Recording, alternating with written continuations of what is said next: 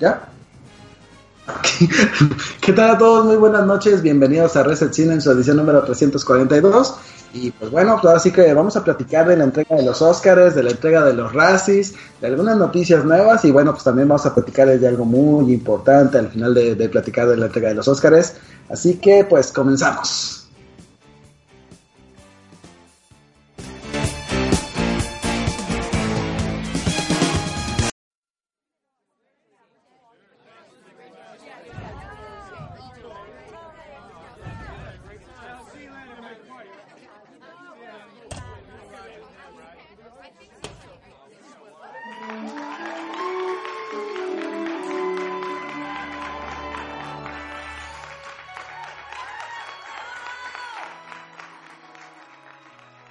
De los cinéfilos para los cinéfilos.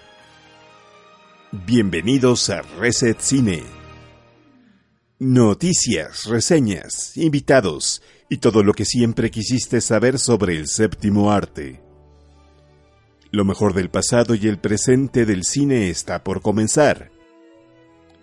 La función ya empezó. Tomen sus asientos.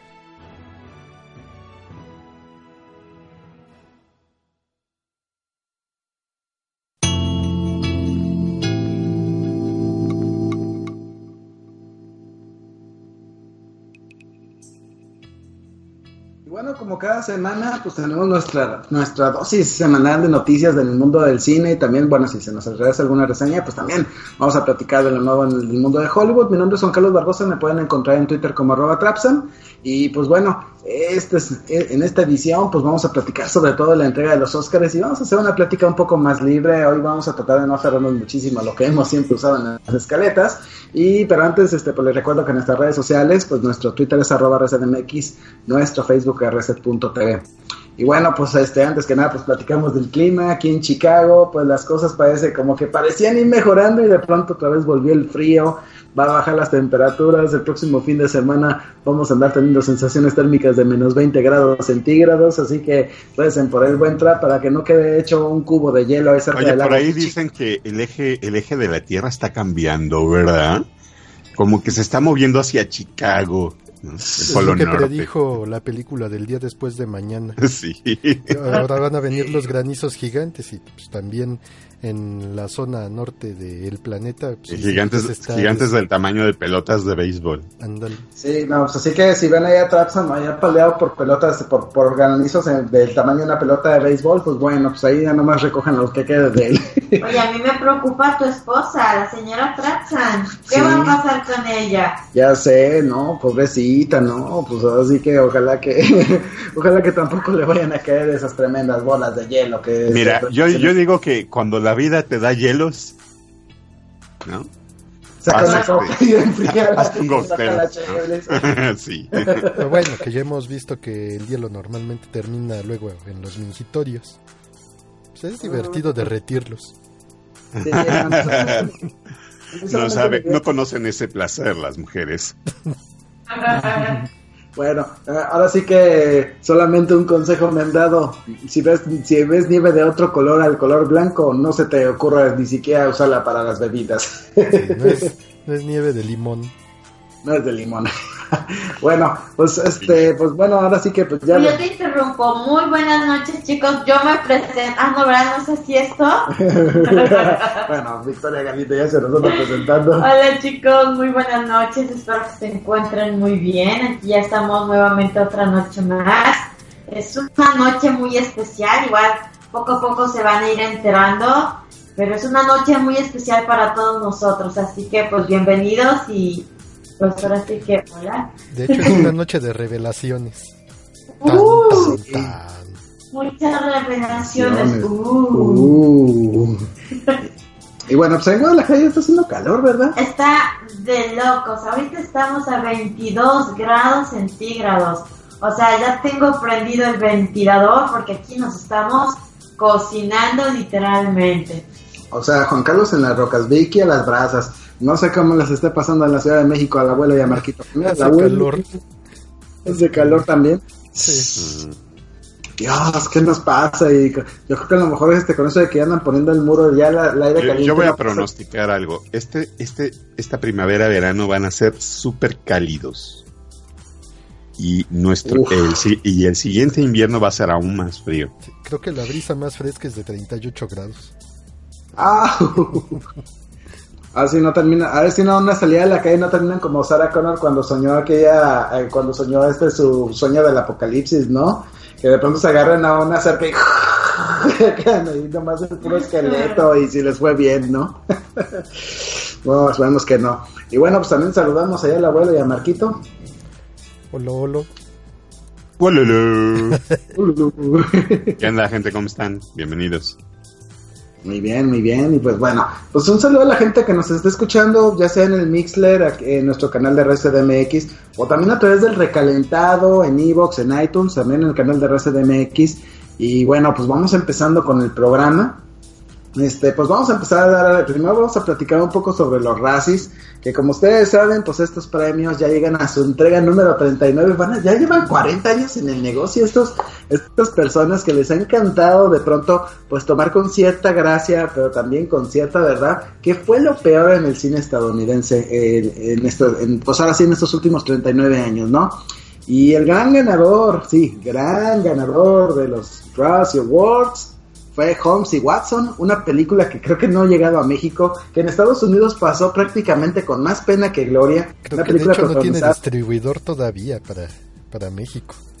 yo creo que nunca va a llegar a México. Y no les voy a mentir, este Will Ferrell y este, ah, se me fue John el nombre, de John C. Reilly, John C. Reilly. son de mis comediantes favoritos. Pues, me encantaron en la película de Hermanastros, luego también en las de Ricky Bobby. Bu- Bueno, ya parecen más placeres culposos que películas favoritas. Digo, yo también le tengo cierto respeto a Will Ferrell. bueno, Will Ferrell a mí me gustaban las del periodista, ¿no? Están muy locas, Sí, muy sí. tontas. Pero aquí el problema con el problema con esta película es desde el momento en que ves el tráiler sabes que la película no va no, no va a estar mala, va a estar horrible. o sea, desde el momento en que ya, ya hacen chistes chistes bastante pues ¿cómo decirlo? Algunos chistes que pues ya dices, "Oye, esto lo puedo ver en cualquier película de parodias o peor aún de esos chistes en donde pues prácticamente ofendes a las mujeres desde el momento en que lo cuentas, ¿no? De que de pronto tú no puedes ser doctor, ¿por qué? Porque mira, eh, mi Watson es un doctor y es un hombre y tú eres una mujer, no puedes ser doctora y de pronto dices, eso fue gracioso, Dios bendito, del, creo que desde ese momento ya tenía más que merecido el ya tenían más que merecido los racis sobre todo por lo por el concepto que traían, ¿no? En todo caso, gana cuatro racis, peor película, peor director, peor remake, rip-off o secuela, porque obviamente estamos hablando de que si estamos hablando de Sherlock Holmes, pues es como la Es una penúltima- adaptación, ¿no? Y también, una adaptación. también me parece que visto- deben haberse llevado el de peor pareja en pantalla. Ah, no, pues espérate, ¿No? ese hay que, ahorita les decimos qué pasó. Y peor actor de reparto para John C. Reilly, que pues curiosamente estaba buscando ser nominado al Oscar por su papel en Stan y Ollie, ¿no? Interpretando precisamente a, a este, a, a- a Oliver Hardy, el gordo, en el gordo y el flaco, ¿no? Entonces esta película pues quedó con sus cuatro. Curiosamente ahí detrás está Melissa McCarthy, quien tuvo dos premios. Primero No, para... se los dio para The Happy Time Murders y Life of the Party. Exacto, peor actriz. pues sí, la verdad es de que las dos películas fueron malísimas, hay que decirlo. Oye, pero también le dieron el Redeemer, ¿no? Exacto, le dieron el premio de redención por su, por su actuación en Me Puedes Perdonar, que por la verdad no hemos visto esta película, pero hay que decirlo, si Melissa McCarthy es capaz de jalar una actuación digna de Oscar el mismo año que le dan un Razzie, pues bueno, hay una no esperanza de que- que ella de pronto... de qué trata la película Can You Ever Forgive Me es de una escritora que no tiene mucha suerte como escritora, pero sí tiene muy buena suerte como este eh, Falsificadora. falsificadora, ¿no? Exacto. O, o embellecedora de, de, de cartas que sí eran reales. ¿no? Exacto. Ella básicamente de pronto tiene la oportunidad de, de que de pronto falsifica una carta y, la termina vendiendo bastante bastante cara en una librería y eso de pronto la obliga a hacer un negocio pues para poder subsistir y también para poder alimentar, eh, curar a su gato enfermo y esto pues la lleva a convertirse en una delincuente que después es perseguida por el FBI, ¿no? En fin, el otro gran ganador de la noche no fue un actor precisamente, fue Donald Trump. wow. Don Trompas. El presidente de los Estados Unidos fue nominado, fue, obtuvo dos premios, uno como peor actor eh, por su participación en los documentales de Fahrenheit 11.9 y en Dead of a Nation, que es un documental sumamente republicano. Y Fahrenheit 11.9, como ustedes saben, son estos documentales donde Michael Moore pues hace investigaciones de la vida real y básicamente pues es básicamente poner cosas real, cosas que realmente, eh, o sea, que dices, es justo que a Donald Trump le den un premio por peor actor cuando en realidad ni siquiera actúa, pero bueno, finalmente... Documental muy polémico, ¿no? Pero bueno, así son todos los documentales de este Michael Moore. Y también los de Dinesh Sousa. La verdad es que Dinesh Sousa que se llevó hace dos años el peor película por el documental con el cual intentó defraudar a Hillary Clinton y que de hecho incluso puso una actriz a interpretar a Hillary Clinton que se llevó peor actriz de paso. Hay que decirlo, la verdad es que Dinesh Sousa ha sido de los peores documentalistas que ha tenido Estados Unidos. Uno bastante sensacionalista, bastante republicano, bastante redhead. Y pues bueno, le está, así le está yendo, ¿no? Y Michael Moore ya sabemos que también es un tanto sensacionalista, pero y siempre va a tomar lo peor de un político. Curiosamente, no es la primera vez que un presidente gana el peor actor, porque George W. Bush, por el, por el documental Fahrenheit 9-11, no lo confundan, este es el primer documental, el 9-11, este, también ganó el premio Peor Actor y curiosamente también Britney Spears se llevó el premio Peor Actriz en ese entonces, ¿no? No es coincidencia, la verdad es de que decimos, este, a veces la realidad nos da, nos hace notar que algunos no necesitan actuar para ser malos actores, ¿no? Oye, pero a mí me sorprendió una cosa. Que esta película, la de 50 sombras, eh, ¿cómo se llama? Restauradas, esa, solamente se llevó uno. Peor guion. ¿Sí? ¿Qué más necesita? Peor guion. Bueno, es que en serio, podríamos darle al actor de 50 sombras liberadas y este el peor, peor actor, pero ya con Donald Trump en pantalla ya dices, ya me voy, no quiero ver más, ya lo, ya lo, ya bastante tiempo lo ando viendo en, en, CNN, en NBC, en, en, CBS, en todos los canales donde haya noticias, ¿no? Ya suficiente, ah, también existió un racis a los Emmys, una versión de Emmys de los racis para que también premien a Donald Trump cada vez que aparece en un noticiero, ¿no? Curiosamente también le dieron el premio a peor pareja en pantalla por ah, Donald Trump y su... O sea ¿Mm? que no se lo llevó John C. Reilly y Will Ferrell. No todo está perdido entonces. No, este se lo llevó Donald Trump y su y su y, y ahora sí que su actitud de bully, su actitud y su actitud de, de, de, completa de completa adoración a sí mismo, ¿no? Eso, toma, dice eso. La neta que sí, es una pareja muy horrible en pantalla. Y por otro lado, este también este Kelly, Kellyanne Conway, una política, también aparece en, Fahrenheit en 11.9 y también se llevó el premio Peor Actriz de Reparto. Ni hablar.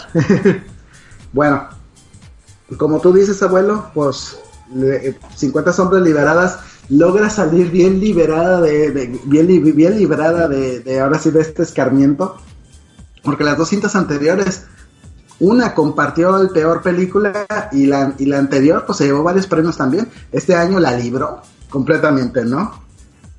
No sé, ¿algún comentario que quieran agregar? Mm, pues estuvieron bastante como que light, ¿no?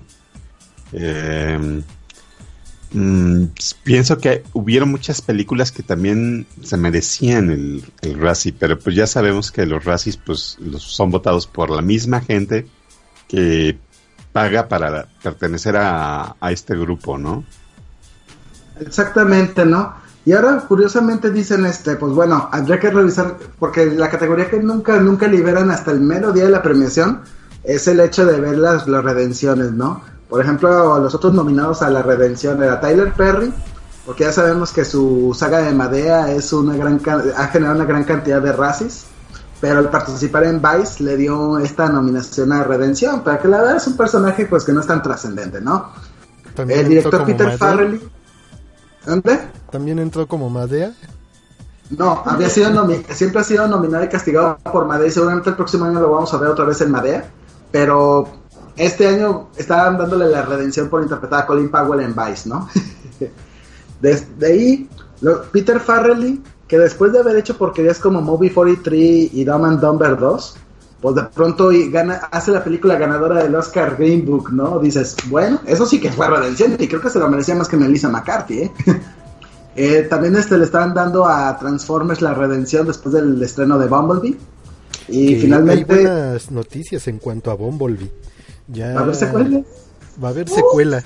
Y ya olvídense de todo lo que hizo Michael Bay porque esta ya es el nuevo principio.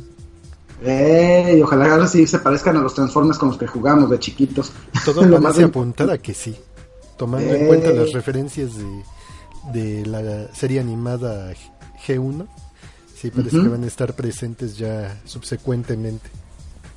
Y finalmente, ya no vas para cerrar la eterna, Sony, que pues oye, Sony Animation, que el año pasado ganó peor película con Emoji Movie, pues de pronto saca Spider-Man un nuevo universo y que pues ya también ganó Oscar a Mejor Película Animada. Eso sí que fue un regreso, ¿eh?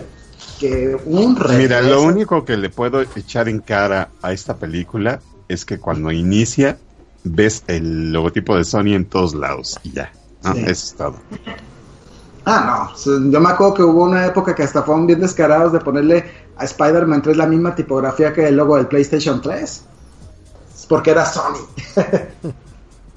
Pero bueno. Y había, había, una compañía de envíos, ahora me, me, recuerdo que era mezcla de dos. Era Federal Express y Redpack. Entonces se llamaba eh, Red. Red. Eh, Redex. Redex. Redex. Redex. Redex. Así es. Bueno, ¿algún comentario que quieran agregar a los races? Pues nada, ya veremos el año que viene a ver cómo les toca a, las siguientes malas películas, que siempre habrán malas películas, lamentablemente. Pero pues bueno, nos divertiremos por lo menos criticándolo. Exactamente. Bueno, pues vamos pasándonos a otra noticia y pues bueno, el día de ayer se liberó un trailer que está siendo sumamente esperado por la gente, que es fan de los videojuegos, así como que al día como a la mañana siguiente del día, o sea, el día de hoy, estuvieron esperando el Nintendo Direct para ver qué anunciaban de Pokémon, que van a sacar dos nuevos juegos de Pokémon. ¿Y qué creen? Pues ya salió un trailer de Detective Pikachu, donde Ryan Reynolds interpreta, pues básicamente le presta su voz a este Pikachu que de pronto pues este pues se dedica a hacer labores de, de, y decide pues ahora sí ayudarle a un muchacho a, un muchacho que era fanático de las peleas Pokémon a encontrar a su padre que al parecer desapareció, ¿no? En medio de esta investigación pues ya se están empezando a revelar nuevos personajes, entre ellos una chica que al parecer está detrás de ellos tratando de ver qué rayos están haciendo los dos. Este, ya se están viendo nuevos más Pokémones, ahí de pronto ya se vio Mewtwo, este, ya se vio también este, ahí, por ejemplo, bueno, se han visto, por ejemplo, ahí también se vio Eevee, que es muy popular entre los fans de las nuevas generaciones de Pokémon. Y también ahí se reveló que Omar Chaparro va a participar en la película. Digo, es un pequeño, una pequeña toma y cuando te das cuenta y dices, ¡Es Omar Chaparro! ¡Ah! ¿Qué está haciendo ahí? Y pensar que antes platicaba con un carrito de supermercado y ahora tiene un Pokémon. Sí, ya sí, no manches, este, bueno, no, no quiero ofender a, Rafa Valderrama, que digo, pues ah, bien gordito, no, pues, la comparación que le hicieron en los memes fue bastante cruel. Pero pues dices, ahora, ahora es dueño, ahora vamos a ver a Omar Chaparro enfrentarse a Pikachu con un Charizard. Dices, no manches, ¿dónde sacó tanto dinero este vato? en fin, pues esta película, pues la verdad, pues sí promete que va a ser un entretenimiento para chicos y grandes, especialmente para los fans de Pokémon, porque hay mucho fanservice bueno, digo, fanservice de ese de que dices, ah, salieron estos Pokémon, un Bulbasaur, ah, ah, Sobre todo con el Mewtwo. Sí. Que fue una sorpresa bastante inesperada ya cerca del final del tráiler. Sí, y el Mewtwo enfrentando prácticamente a, a, Pikachu y a su y a Pikachu y a este chavo que va que anda buscando a su padre y destruyendo globos de Pikachu. pues esos globos de aire como tipo de los que usan en los desfiles del Día de Gracias y la verdad es de que dices tú que padre se está poniendo la idea que traen con la película. Ahora falta ver que tenga un guion sólido. Ahí también creo que estaba escuchando de que uno de los actores que apareció en Deadpool 2 va a salir también el detective Pikachu porque es muy amigo de Ryan Reynolds. Creo que el, el único que no tenía poderes de X Factor va, a aparecer Peter Delany si no me equivoco va a aparecer ahí también el detective Pikachu. A ver si no sale diciendo X X X Force no sé qué opinan muchachos, ¿vieron el tráiler? Sí. Híjole, yo no soy muy fan de Pikachu, la verdad. Digo, yo la verdad eh, no, nunca, no, nunca le he entrado con fe a los videojuegos, excepto cuando juego Smash. Digo, pues es Pikachu Pelache en el Smash. Y de la serie de televisión, pues sí me aventé un tiempo los, los viajes de la, segunda o tercera temporada, porque la pasaban en Azteca y no había otra cosa que ver en la tele. Era entretenido, me encantaba el doblaje, sobre todo cuando doblaban al equipo Rocket, pero fuera de eso, que dijeras tú, soy súper fanático, creo que a lo mejor el hecho de que, de que vea un trabajo muy chido en cuanto a la mezcla de animación y live action, que eso sí es algo que a mí me está gustando, y creo que para mí Detective Pikachu pinta para ser, el, eh, no para ser, no digo el Ready Player One, pero sí la película que va a dejar al mundo gamer así de, ay, ¿por qué no hacen más cosas así? Sí, no sé qué además de que están asentando las bases para posiblemente traer más adelante a un personaje estilo Ash, si no es que al propio Ash o a los personajes Red y Blue. ¿Por qué no? Sí, ¿por qué no? Y luego aparte pues ya vemos que poco a poco pues digo, ya se está empezando a acomodar lentamente el anime y el anime y los videojuegos en la industria, digo, finalmente tienen que salir nuevas ideas de algún lado y ya pues ahí también ya se está corriendo, la, ya vamos a ver que a finales de este año se supone va a llegar Sonic y en el 2020, 2020, no, 2021, 2022 va a andar llegando Mario, ¿no? Entonces, sí, es que no es por nada, pero ese Por ahí en el 2022 también, también está programada esta otra película, Aquaman 2. Aquaman 2, sí, ya, ya anunciaron que va a haber secuela de Aquaman y también anunciaron secuela de Hotel Transilvania.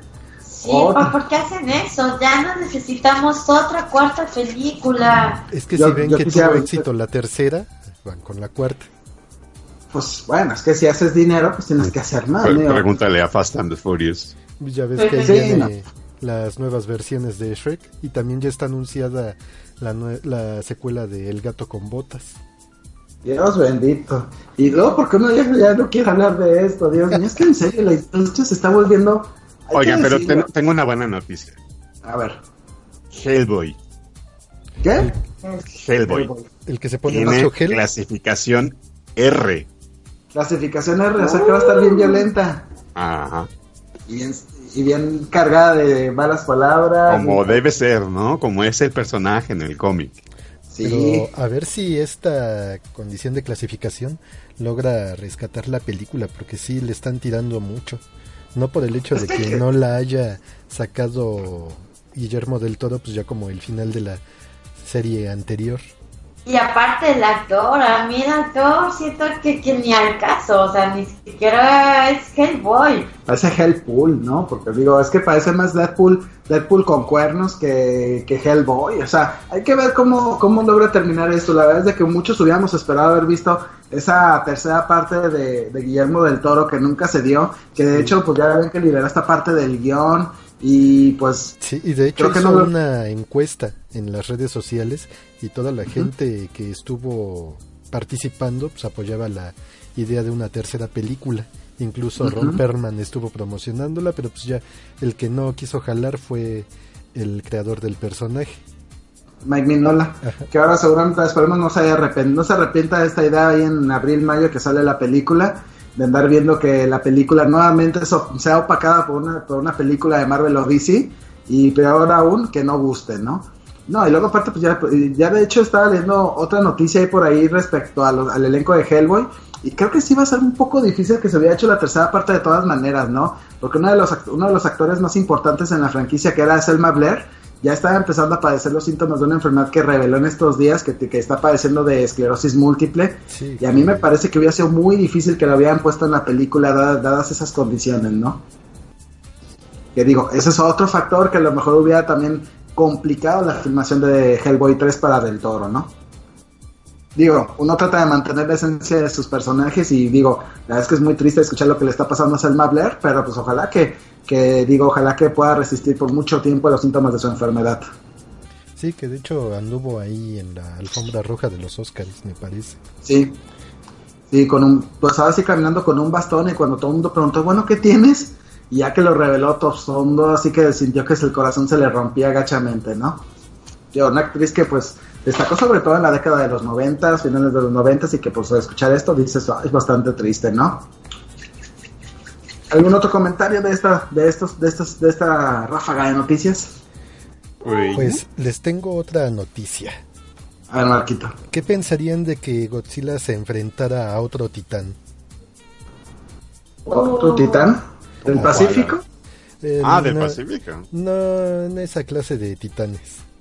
Bueno, ya la, la clase, a otro kaiju. Ajá, ya la clasificación de titanes se las están dando a los monstruos que aparecen en la película. Pues ya está Rodan, King Ghidorah, este Motra, y los que se vayan juntando en el camino. Bueno, de momento son esos tres los que están, no, no sabemos si en Team Godzilla o Team Kaiju, pero bueno, resulta que va a salir antes de la película una historieta que se va a llamar Godzilla Aftershock, en donde Godzilla se va a enfrentar a otro poderoso e imparable monstruo. Y esto aparentemente tendrá repercusiones pues ya para la película, así que pues, hay que estar pendiente de la publicación. Todavía no han dicho, no han mencionado este la fecha de salida, pero ya está ahorita disponible lo que es la reseña, eh, más o menos de lo que se va a tratar. Pues qué bueno que por un lado quieran este, aumentar un poquito la presencia, como lo están haciendo también con esta con esta serie de cómics que va a tener este Mark Millar, que va primero va a ser los cómics y luego va a salir la película de Netflix, pero que en lugar de, ¿cómo se llama?, de basarse en los cómics, va a ser una continuación de los propios cómics para que la gente no pierda el hilo. Sí, Eso es una buena idea. Hay otra que hubo ya previamente con la de la isla Calavera, que fue la historia de cómo murieron los padres de Kong y toda la, todos los primates que habitaban en esa isla y cómo fue que llegó a ser el último. Sí, pero aún así nos ponemos a pensar que sí es un factor de riesgo, ¿no? El hecho de que de pronto pongas este un cómic que te cuente detalles de la película no tanto por los spoilers que puedas soltar, sino por el hecho de que si la gente no ve no ve el cómic y no lo y no fundamentan lo que están queriendo poner en el cómic en la película lo suficiente como para que la gente diga, "Ay, voy a buscar el cómic para leerlo porque me, ya me dio tentación." Entonces generas un riesgo de que de pronto digas, siento un vacío, algo faltó. ¿Por qué reyes no me dijeron que había un cómic de Godzilla que me explicaba por qué la gente odiaba a Godzilla o por qué la gente le, tiene ahora más miedo, ¿no? O sea, ese tipo de detalles que de pronto sí son un riesgo, ¿no? Sí, igual ahorita ya es como una parte de la promoción para la película y para completar lo que va a ser la historia y posiblemente después haya más. y ya es ahorita lo que le llaman el Monsterverse a la serie de películas de Godzilla. O el o bueno nosotros lo podemos bautizar como el Kaijuverse. Kaijuverse exactamente. Y bueno y pasando con la noticia más absurda que he leído en mucho mucho mucho tiempo y que yo creo que es algo que también nos va a impulsar mucho de qué vamos a platicar pues el día, el día de hoy se anunció que MGM y Mattel está, están haciendo, están colaborando para hacer una película de una de las franquicias más, con, de una de las, de, de las tantas franquicias que tiene Mattel en el mercado, ¿no?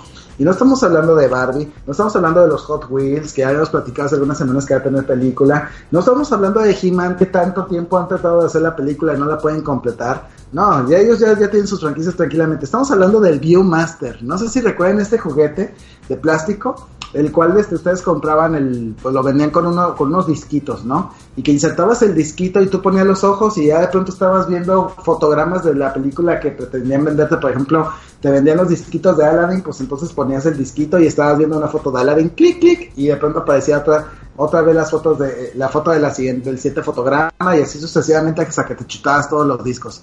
Y de pronto dices, ¿en serio Mattel? ¿En serio? Yo espero que se vayan por el lado del horror. Eso sería inédito, sería genial, sería muy divertido y creo que será una muy buena forma de... Viewmaster, los ojos del diablo. ¿Ah, ¿Quién sabe? Posiblemente se vayan por la tirada de que el Viewmaster es mágico y te lleva a los lugares en los que está, los que está proyectando y va a ser una película hecha con este Adam Sandler y es la continuación de cuentos que no son cuentos. ¿no?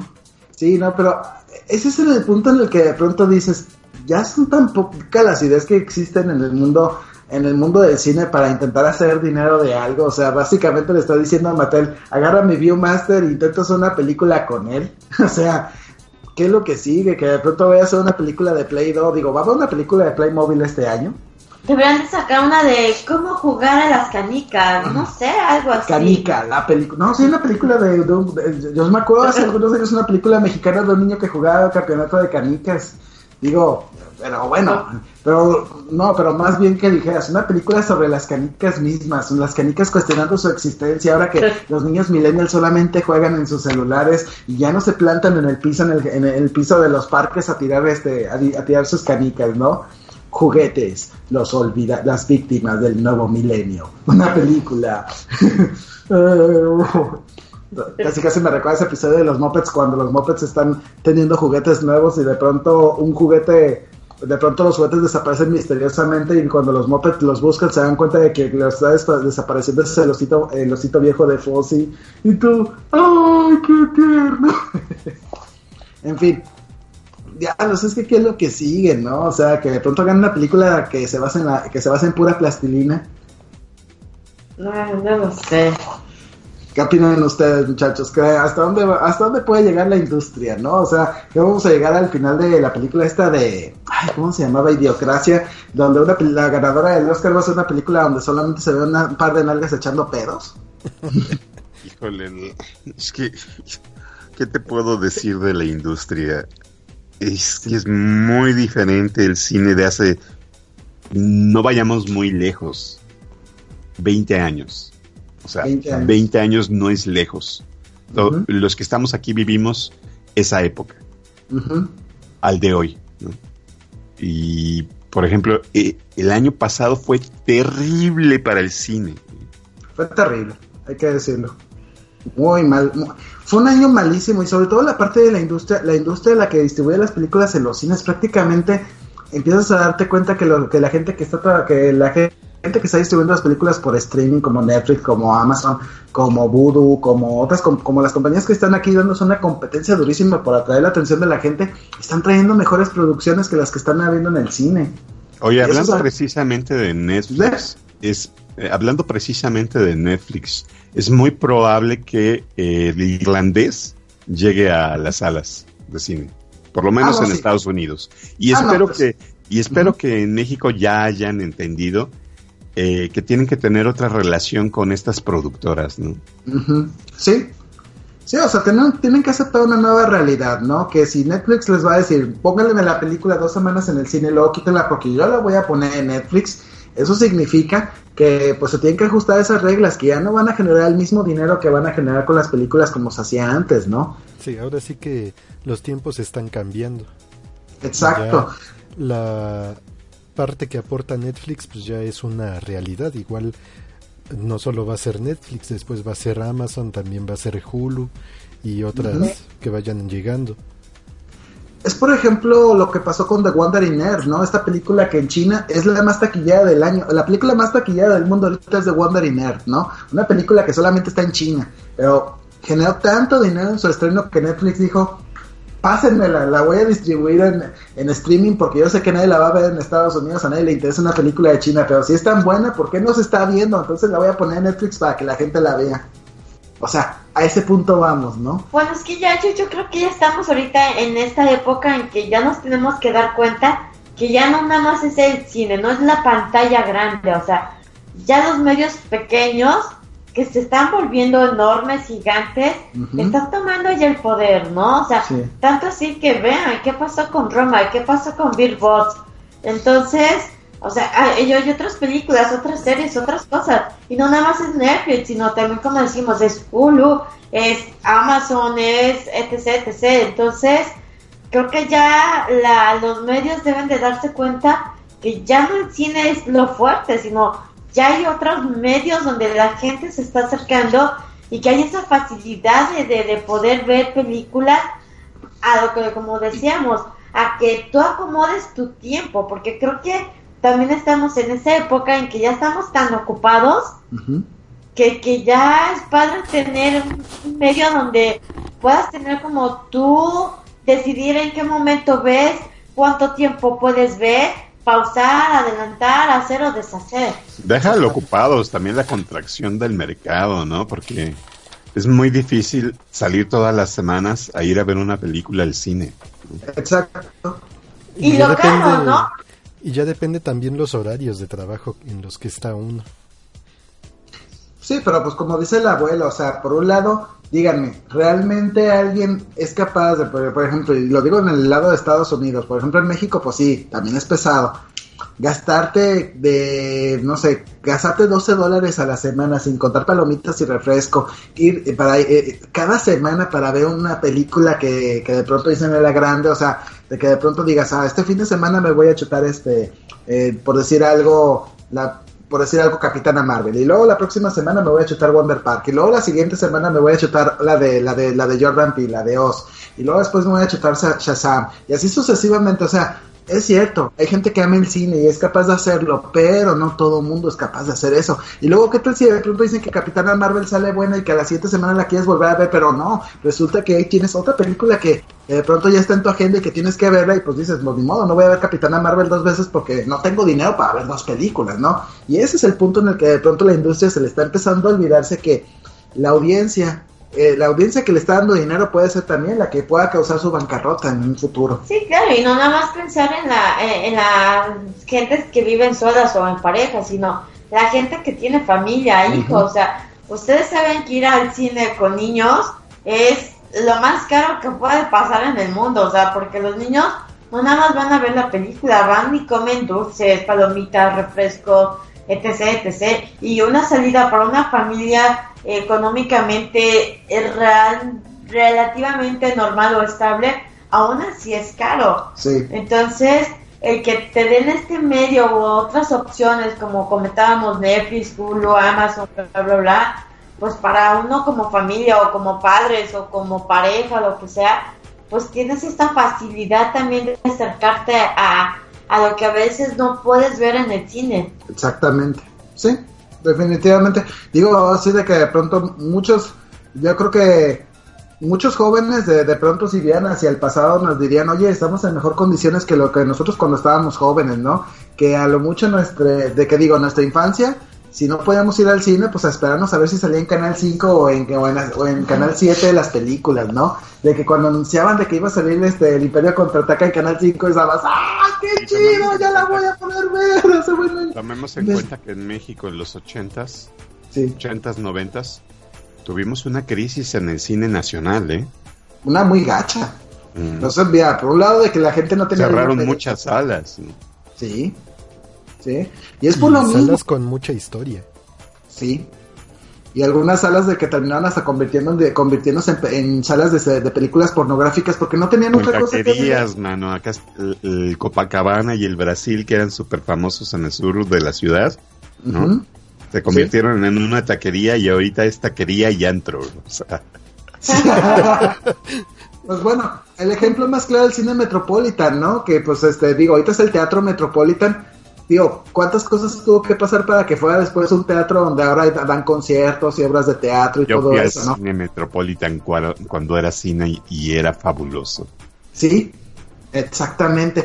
Y antes, y antes tú veías los, cines viejitos y decías tú, oye, no manches, se, se, la rompían para que la gente no solamente tuviera la oportunidad de ver una buena película en una pantalla grande, sino que tuviera una experiencia agradable en el cine sin pagar tanto, ¿no? ¿Y qué es lo que pasó? Pues de que después se, se perdió el interés Digo, es cierto, la década de los 70 fue mala para el cine en general, no nomás para el de México, sino para el de todo el mundo, pero eh, ese debacle causó que la gente por un lado dejara de ir al cine y por otro lado nuestro cine cayera en uno de los peores huecos, de falta, eh, uno de los peores huecos que hemos visto y que creo que el que estamos volviendo a caer en estos años, ¿no? Allá cuando el boletito del cine costaba 30 pesos. ¿no? 30 pesos. Y, y, hay que decirlo, ahorita el cine está pasando, yo, yo no digo que sea una, digo, ahorita es una crisis eh, tanto económica como de creatividad, porque estamos viendo de que ya las películas ya no están recaudando tanto ni en Estados Unidos ni en México, ¿no? Estamos viendo de que el cine, los cines, eh, todas las, todas las, todas las industrias de cine están cayendo en una zona de confort, de solamente satisfacer a los mercados que realmente les deja dinero, ¿no? Como en Estados Unidos son las películas de superhéroes, como en México son las películas, son las comedias románticas, ¿no? Que digo, una de las películas más taquilladas de Estados Unidos que estábamos viendo hace rato, que estábamos viendo hace rato la señora Trapsam y yo, Locamente Millonarios, pues es una película que fue popular en Estados Unidos porque satisfizo un, a un mercado que ya está, que, que está empezando a cobrar más fuerza, que es el mercado chino. Y el mercado chino si va una película que le gusta, va a tirar todos los yuanes que sean disponibles, así casi, casi, cállate y toma mi dinero y hazme más de estas películas, ¿no? Y a eso vamos, a que de pronto China diga cómo se van a hacer las películas en los próximos años. ¿Por qué? Porque ellos son los del dinero, ¿no? Yo te tengo una buena noticia. Sí. Ya hay fecha para El hombre que mató a Don Quijote. Ah, sí. En Estados Unidos sí. Es de abril. 10 de abril, sí. Solamente que hay un pequeño problema con esa película. La va a distribuir Fathom Evans en Estados Unidos lo cual significa que quien quiera verla esta película en una sala de cine va a tener que pagar la, una, va a tener que pagar una tarifa especial y es un poco más cara que la tarifa regular del cine. Y esto es porque esta película va a tener una reproducción limitada. O sea, no va a ser para todo público, se puede decir. O sea, quienes no alcanzaron a llegar al cine ese día organizado por Fathom Events y les dicen nada más ese día, nada más ese día. Eso es, eso es bonito, pero también eso fue triste, porque dicen que si tienen un serio problema con la distribución de esta película. A mí me parece que va a terminar con Netflix. Sí, va a terminar en servicios de streaming, pero va a ser de estas películas, yo me imagino. No, o sea, no lo puedo decir ahora, pero por lo que he visto en el trailer, va a ser una de esas películas que seguramente van a estar nominadas. Ojalá que sí. Yo lo que ando viendo, hay comentarios muy divididos porque muchos dicen es la producción más accidente ha habido críticas negativas, creo que pasó por México la película y a los pocos que la vieron dijeron, ay no, qué chafa, otros dijeron, está bien, está bien súper ultra mega fumada, digo, está Terry Gilliam, Terry Gilliam tiene las historias más fumadas que he visto, el Barón Munchausen en Brasil, este, 12 monos, digo, ¿qué te puedes imaginar de Terry Gilliam? O sea, si vas a decir, no manches, pásense la pinche, pásense Oye, oye yo he visto el Barón Munchausen como cinco veces, ¿eh? Y es fabulosa esa película, por donde la quieras ver efectos, actuaciones, el guion, o sea, todo está lindo. Sí, es de esas películas que de pronto tú la ves y dices, es impresionante, es alucinante la historia y de pronto, ¿por qué no pegó? Porque no toda la gente le entendió la historia, ¿no? Tristemente suele pasar eso, ¿no? Curiosamente también marcó el debut de Uma Thurman en el cine, ¿no? Como una sirena, si no me equivoco.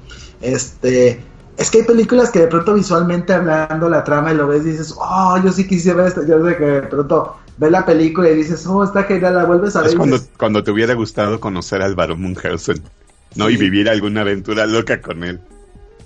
Yo esta película la comparo mucho con la de Capitán Turmo, eh, El Mundo del Mañana, no me acuerdo cómo se llama el título completo, una película de Angelina Jolie, que no tiene el gran guion, pero me encantan las visuales de esa película, que yo digo, está genial la, la, película en cuanto a los efectos visuales, en cuanto a la dirección de arte, pero la historia estaba pues dos, tres, ¿no?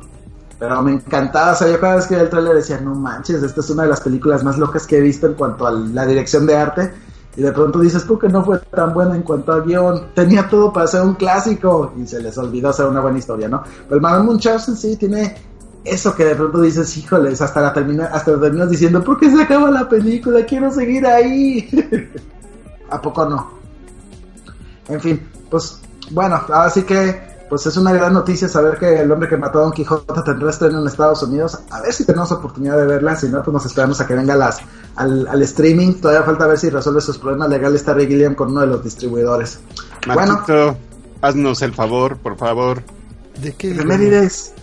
Ay, Remedides. Ay, sí, es cierto, déjalas descargo. No es cierto. Pequeña broma. No porque sea el podcast donde vamos a hacer lo que quedamos, no iba a haber efemérides. Uy. Y también las películas que se veían en la lista, ¿eh? No, pues, todas unas veces cuando las puedas poner. ya, ahí va.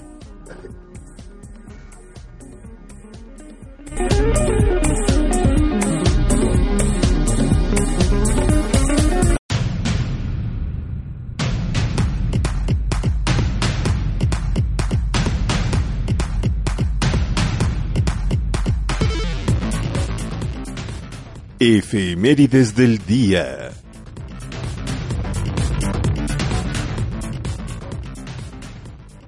Un 27 de febrero nacieron los actores Francho Tone, Joan Bennett, Gloria Blues, Joan Woodward, Elizabeth Taylor, Howard Hisman, Timothy Spall, Adam Baldwin, Donald Logue, Brittany Ashton Holmes y los cineastas Manuel Antin, Giuseppe Bertolucci, y James Wan.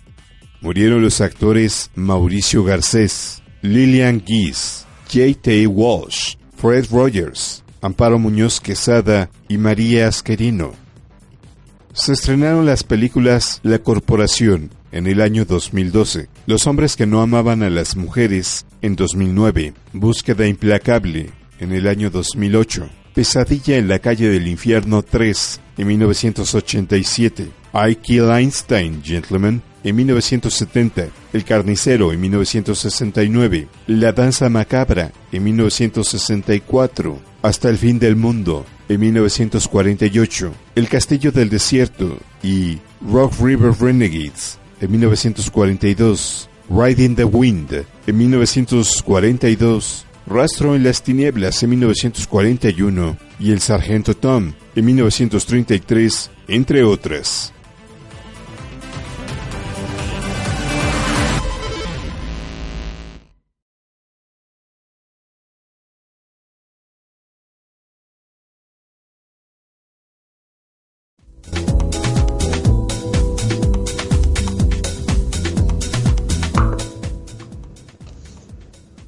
Bueno, pues ya sí que las efemérides nos dejaron datos muy interesantes, como de que en el mismo año en Estados Unidos se estrenaron dos películas, una que nos dejó a todos los fans de Street Fighter jalándonos de las greñas con Street Fighter, la leyenda de Chun-Li, en un año que fue muy malo para las adaptaciones japonesas al cine, porque ese mismo año también tuvimos Dragon Ball Evolution.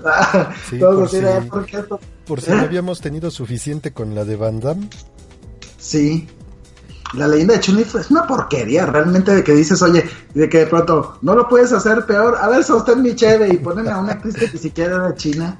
O sea, a Christine creo que era, si no me equivoco, esa chica que estaba haciendo Lana Lang en Smallville, intentando ser Chun-Li, intentando dar patadas, intentando de, de que de pronto dices, en serio, ni siquiera tenía la ropa, de- ni siquiera el traje de Chun-Li. Esa, esa sea, fue la, esa fue la cinta que sepultó su carrera.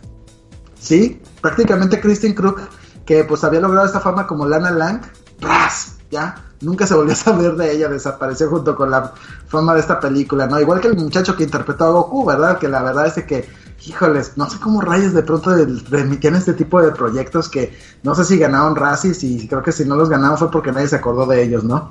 Y el mismo, pero ese mismo día se estrenó una película que se llamaba Manson Hatar Quinor, traducción al español Los hombres que no amaban a las mujeres, que pues fue la versión fue la versión original de esta peli la primera película de la saga Millennium, ¿no? Esta historia, estas historias que ya después tuvieron continuidad con la chica del dragón tatuado y que pues han intentado tener cierta continuidad aquí en, Estados Unidos, pero en Suecia tuvieron las primeras tres, los primeros tres libros tuvieron adaptación el cine, ¿no? Con Numi Rapas interpretando precisamente a la, a la heroína de estas películas que en cierto modo también de pronto inspiraba, de pronto decían, ah, las mujeres no se dejan. Ahora sí, una mujer que de pronto va a echar a perder, va a echar a perder a esas familias donde las mujeres son maltratadas y asesinadas. ¿A poco no? Yo no, yo no sé tú qué piensas, pero yo creo que de las tres que salieron, Ah, sí.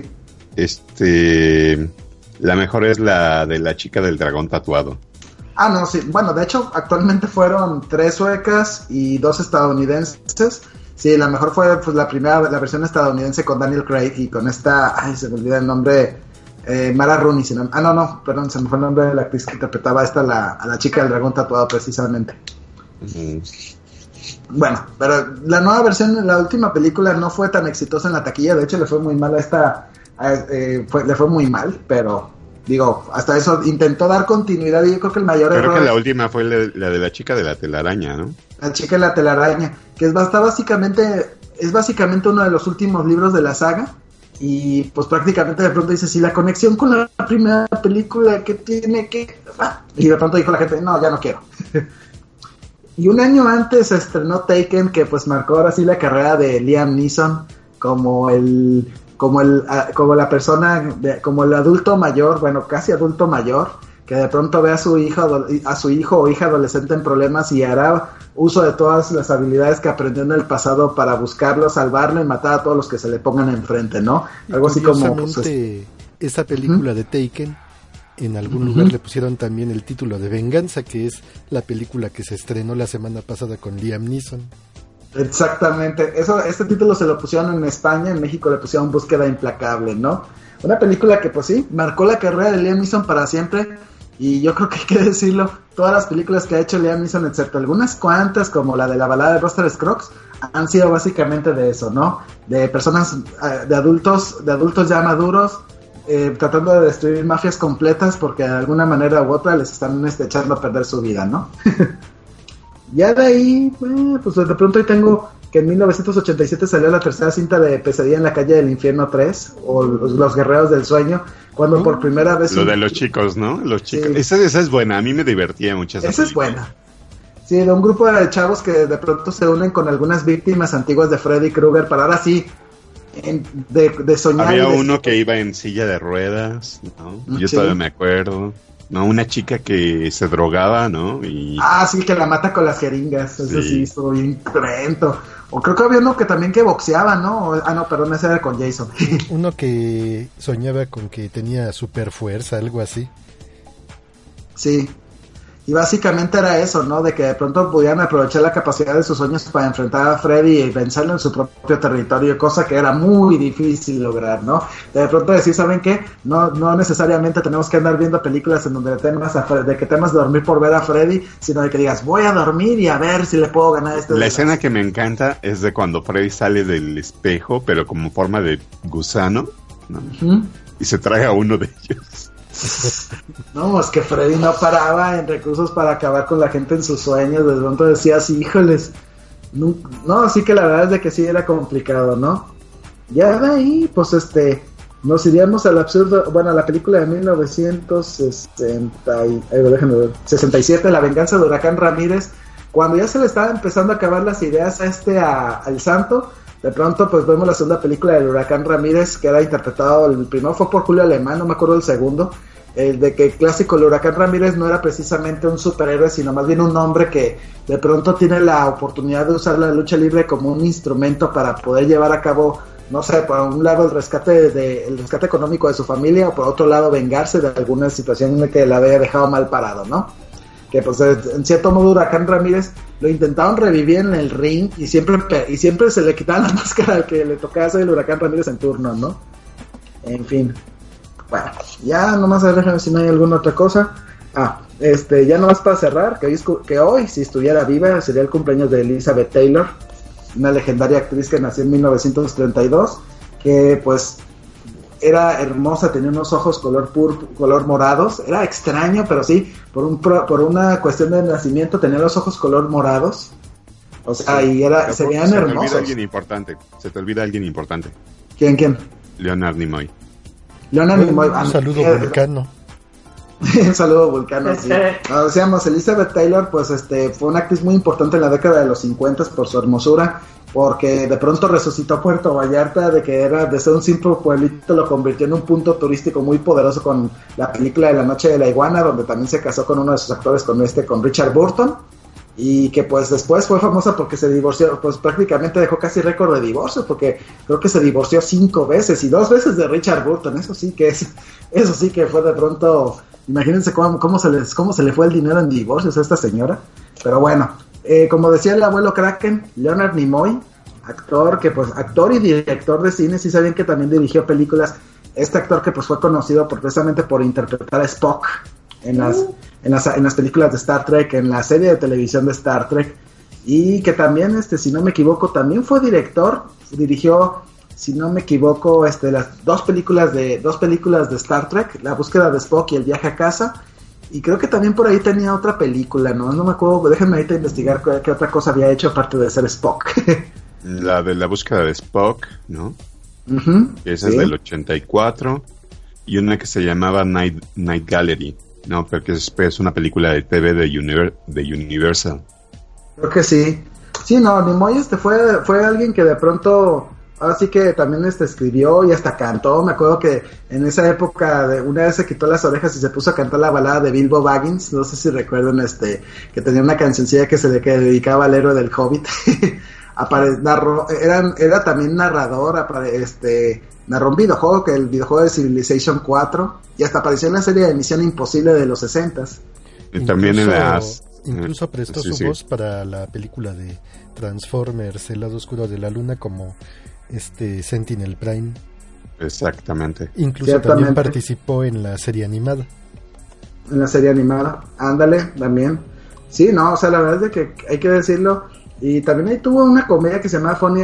también dirigió Tres hombres y un bebé. ¿No sabían eso? Esta, esta película donde tres caballeros de pronto encuentran una bebita abandonada y la tienen que cuidar, hacerse turnos ahí con este, con Tom Selleck.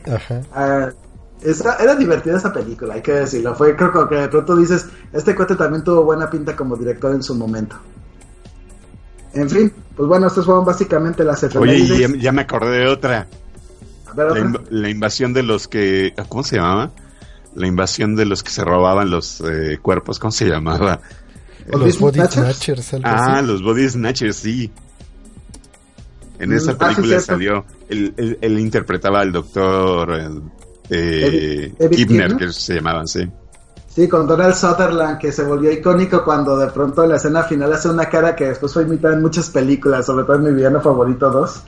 ¡Ah! Que de pronto hace un gesto bien impresionante, la verdad es que dices Donald Sutherland tenía talento en ese entonces. Que después tuvo otro otro remake, esa película creo que tuvo tres versiones, si no me equivoco, Body Snatchers.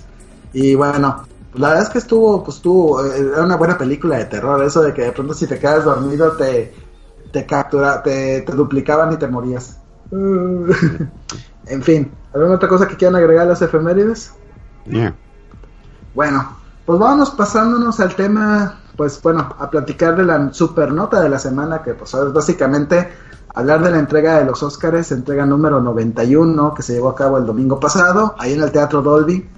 Y pues hay que decirlo, fue una entrega que pues nos dejó pues con, con, con algunos buenos, con algunos, ahora sí que fue una de las entregas más, ¿cómo se podríamos decirlo? Agridul, agridulce se puede Yo decir. creo que polémicas para todos, por, por todos lados, Sí. ¿no? Po- Polémica en México, polémica en Estados Unidos, etcétera. polémica en todos lados. Y hay que decirlo, la verdad es de que ya venía con polémica de que decían que iban a quitar cuatro categorías de la, del programa, o sea, que los iban a pasar en los comerciales, que iban a, este, bueno, que no iba a haber presentador, cosa que se cumplió. Y básicamente la falta de presentador, algunos les dio cor, algunos no les gustó. Y obvio, es natural, ¿no? O sea, estás hablando de que de pronto dices, oye, alguien que vaya dándole cierto seguimiento, que rompa esa tendencia de que de pronto premio, premio, premio, número musical, premio, premio, número musical, y de pronto con el presentador, presentador, una larga sarta de chistes, premio, premio musical, otra vez el presentador, premio, premio musical, presentador, o sea, curiosamente la falta del presentador hizo que se redujera el programa a 20 minutos, lo cual pues también se agradece, ¿no? Que no dure tanto, ¿no? Sí, Porque- se vuelve bastante pesado, aburrido. Es que hay que decirlo, ok, yo entiendo que la academia diga, voy a cortar cuatro categorías para que dure el programa un poco menos, ¿no? Pero también te pones a pensarlo, bueno, si tienes 24 categorías que premiar, también ponte a pensar de que dices, oye, esas cuatro personas que se ganaron un premio no, no, no tienen el derecho de disfrutar el momento y levantar el trofeo. Pero "Ah, también hay que "Ah, pensar que los Óscares es un es una extravaganza, ¿no? Es un evento hecho para eh, despertar curiosidad, morbo, este agrado, desagrado. O sea, es el programa que están esperando todos los cinéfilos. Exacto.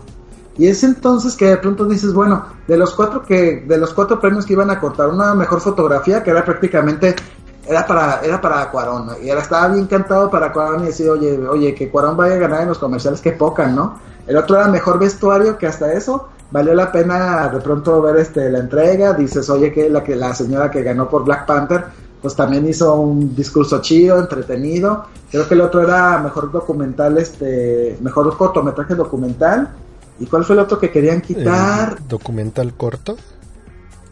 Creo que el documental corto. Ah, y maquillaje. Y creo que el otro era maquillaje y peinados, si no me equivoco. Sí. Y creo que con el de maquillaje y peinados diría, ok, creo que estas personas por la forma en que, en que no supieron dar su discurso, creo que sí se merecían que les hubieran mandado a comerciales, ¿no? Porque hay que decirlo, cuando fueron a aceptar el premio, los, precisamente por la película de Vice, pues se quedaron así de que, bueno, yo qué digo, y ahora tú qué dices, bueno, y se quedaron trabados como por tres segundos, dices, no manches, para ABC es, no manches, tres segundos, no saben lo que Es que no se lo segundos". esperaban, pero para nada.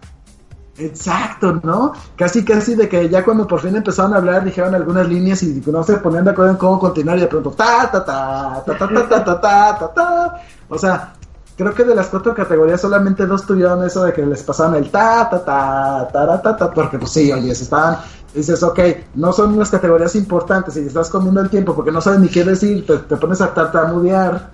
Sí, pero creo que eh, llegamos, creo que a la conclusión que, por ejemplo, esos cuatro premios, o sea, creo que fueron los, los discursos más originales y más como salidos del corazón, ¿no? O sea, realmente era gente que, que era su primera vez ganando un Oscar y que de verdad disfrutamos, creo que el verlos Ujú. cuando subieron a recoger su premio, Ah, ¿no? no, sí, el Es- mejor. Ah, no, sí, la, la chica que ganó mejor cortometraje documental por este codo se llama Period End of Sentence. La verdad es que de pronto sí, sí fue bastante emotivo verla porque pues ella creo que era también maestra de preparatoria, si no me equivoco. Y verla y subir con sus alumnos y subir con su con la colaboradora y pues ver que realmente se notaba esa emoción de que decían es nuestro primer proyecto y miren hasta dónde llegamos, o sea, de que de pronto dices, oye, uno como algún joven cineasta que de pronto dices, oye, si así llega alguien así de lejos, pues puedo intentarlo, ¿no? O sea, de que de pronto ves en esa pantalla esas personas, ves a Yalitza Aparicio, que pues dice su primera película y está nominada al Oscar, ve ese tipo de cosas que de pronto dices, oye, es muy probable que a lo mejor eh, puede ser que en el primer intento lo logres y aparezcas de pronto en el Teatro Dolby contendiendo por un Oscar, o a lo mejor de pronto pues nomás tienes la suerte de aparecer entre los invitados, ¿no? Pero algo es algo, ¿no?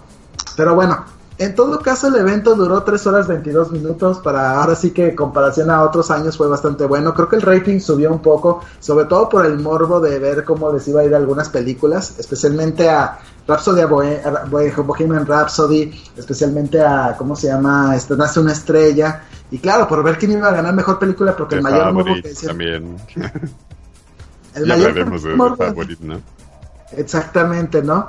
Y pues podemos irnos por partes, ¿no? O sea, básicamente primero podemos decir las cosas buenas. Este, pues primero que nada, pues saber que, que Roma gana tres, gana tres Óscares, ¿no? Y, y, obviamente, pues de pronto, de pronto yo, yo sí me atreví a decir, bueno, Roma ganó tres Óscares, Cuarón gana tres Óscares prácticamente por como director, como productor y como camaro, como cinematógrafo, ¿no? Aunque muchos están cuestionando a Cuarón del por qué está demeritando el trabajo de Galo, Galo Olivera este, en, en, el trabajo de la cámara. Obviamente, pues dices, bueno, si Galo Olivera se salió del proyecto, pues Cuarón tenía que tomar eh, ahora sí que el título de, cinematógrafo, ¿no? Y obviamente están diciendo, estás demeritando el trabajo de este que hizo al principio de la película, ¿no? Pero, ¿Y si sabes quiénes se colgaron primero al triunfo de, la película? ¿Quiénes? Eh, la Asociación Esportiva Roma. Fueron los primeros que sacaron algo. Sí ganó la Roma, ganó la Roma el Oscar. Sí, hace años que no gana ni la Champions, no, que no gana ni la Liga Italiana. De, Juventus ya lleva como 10 años y, no dejan que gane nadie, ¿no? Pero bueno, por un lado es bueno, es, fue muy, fue así muy, nos dio mucha felicidad saber que ganaba mejor, mejor cinematografía. Estaba claro, esas tomas de Cuarón, la verdad, son impresionantes. Ver cómo sigue a Yalitza Aparicio en las diferentes tomas mientras se interpreta a Cleo son bastante geniales y hay que decirlo, se lo merecía, ¿no? ¿Algún comentario ahí? Pues sí, yo pienso exactamente lo mismo que tú, por supuesto. Eh, quizás me habría gustado que ganaran otro más, ¿no? Pero tampoco me puedo poner de exigente porque pues, ganar ya película extranjera ya es un gigantesco logro.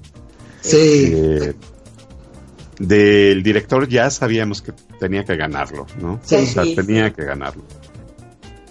Sí, aunque obviamente no estaba implicado que el hecho de que Guillermo del Toro se le entregara estuviera implicado que lo iba a ganar, ¿no? Porque Guillermo del Toro lo había ganado el año pasado y como ganador del, año pasado tenía que entregarle el Oscar, ¿no?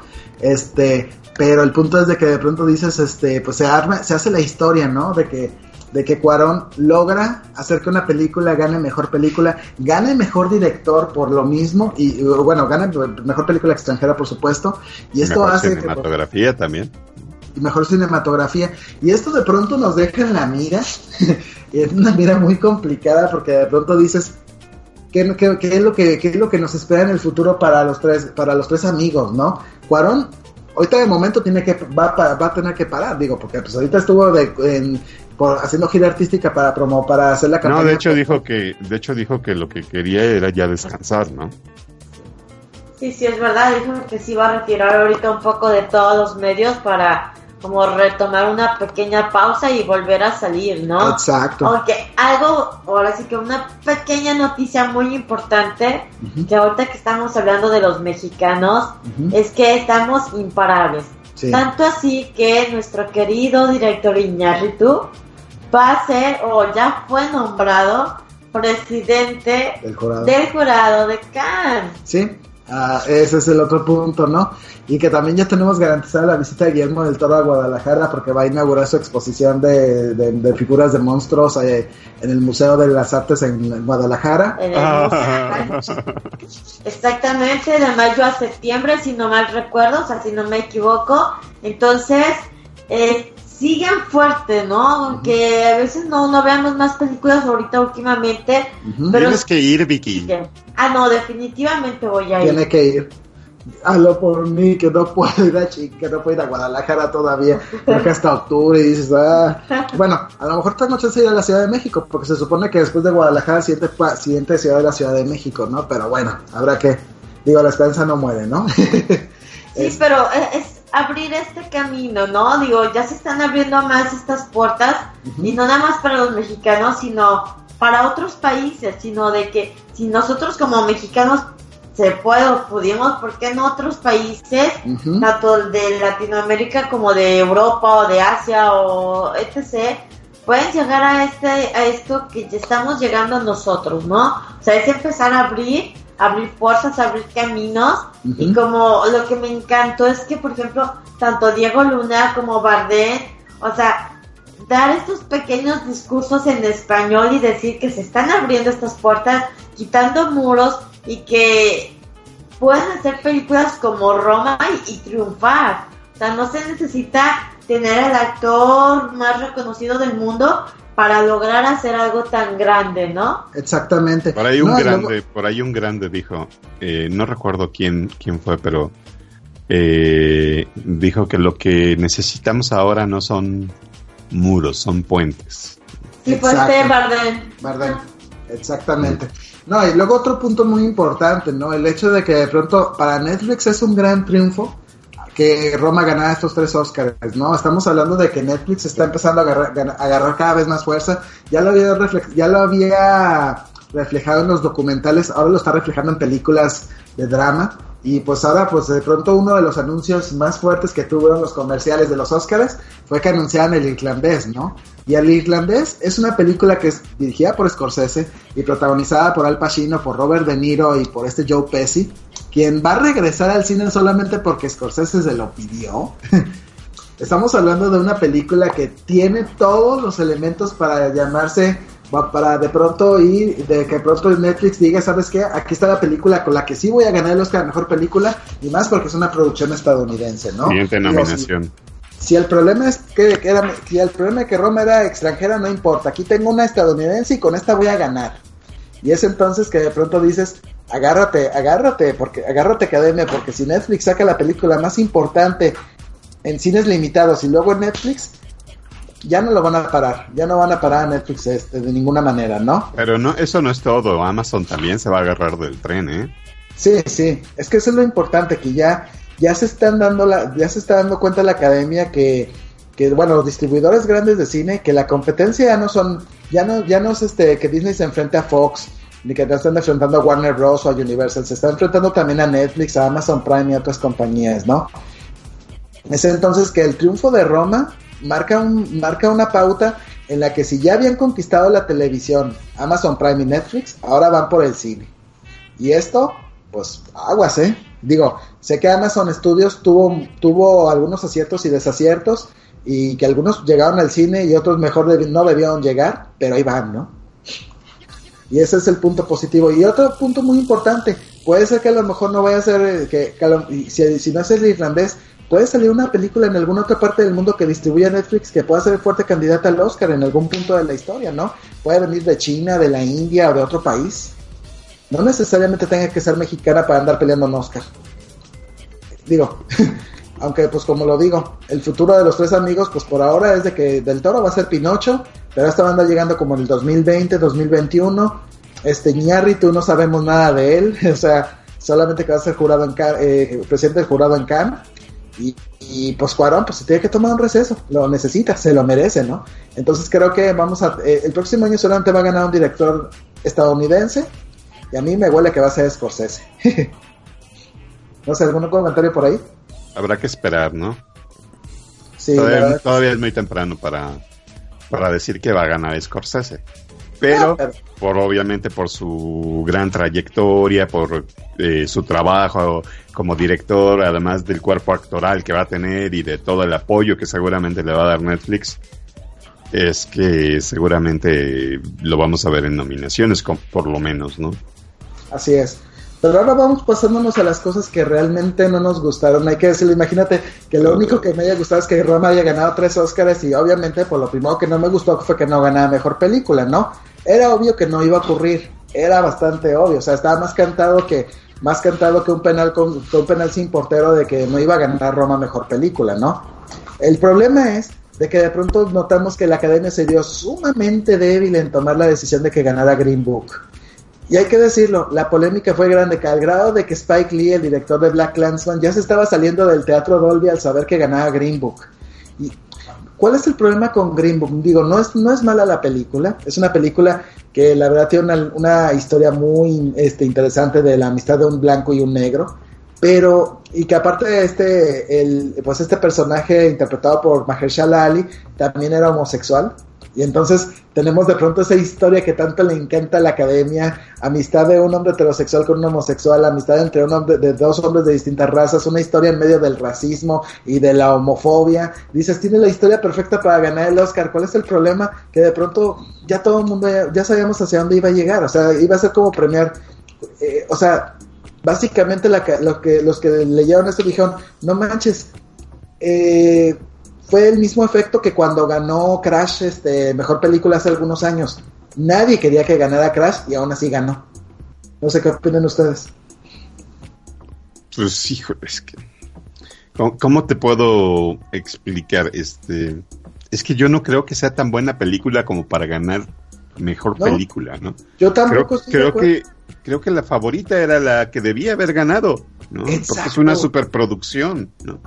O sea, la favorita tenía todos los elementos para ganar, o sea, tienes, tienes este, o sea, y solamente se llevó un Oscar, el de mejor actriz, que bien merecido, sí, se lo merece, Olivia Colman se lo merece, pero me sonó más a premio de consolación que a premiar el, el trabajo de Olivia Colman, o sea, prácticamente dejaron este, la academia a la hora de premiar prácticamente se fue más por, por premiar a las por, premiar a las películas que hicieron dinero y no a las que realmente aportaban algo de calidad. Y a la hora de premiar mejor película le tuvieron miedo a la reacción de Spike Lee y de otras y, de los actores y actores productores y, cualquier persona involucrada que fuera afroamericana por no premiar a Green Book o a Black Panther o a Black Landsman, ¿no? Sí, de hecho se esperaba que el Oscar a mejor actor se lo llevara Christian Bale.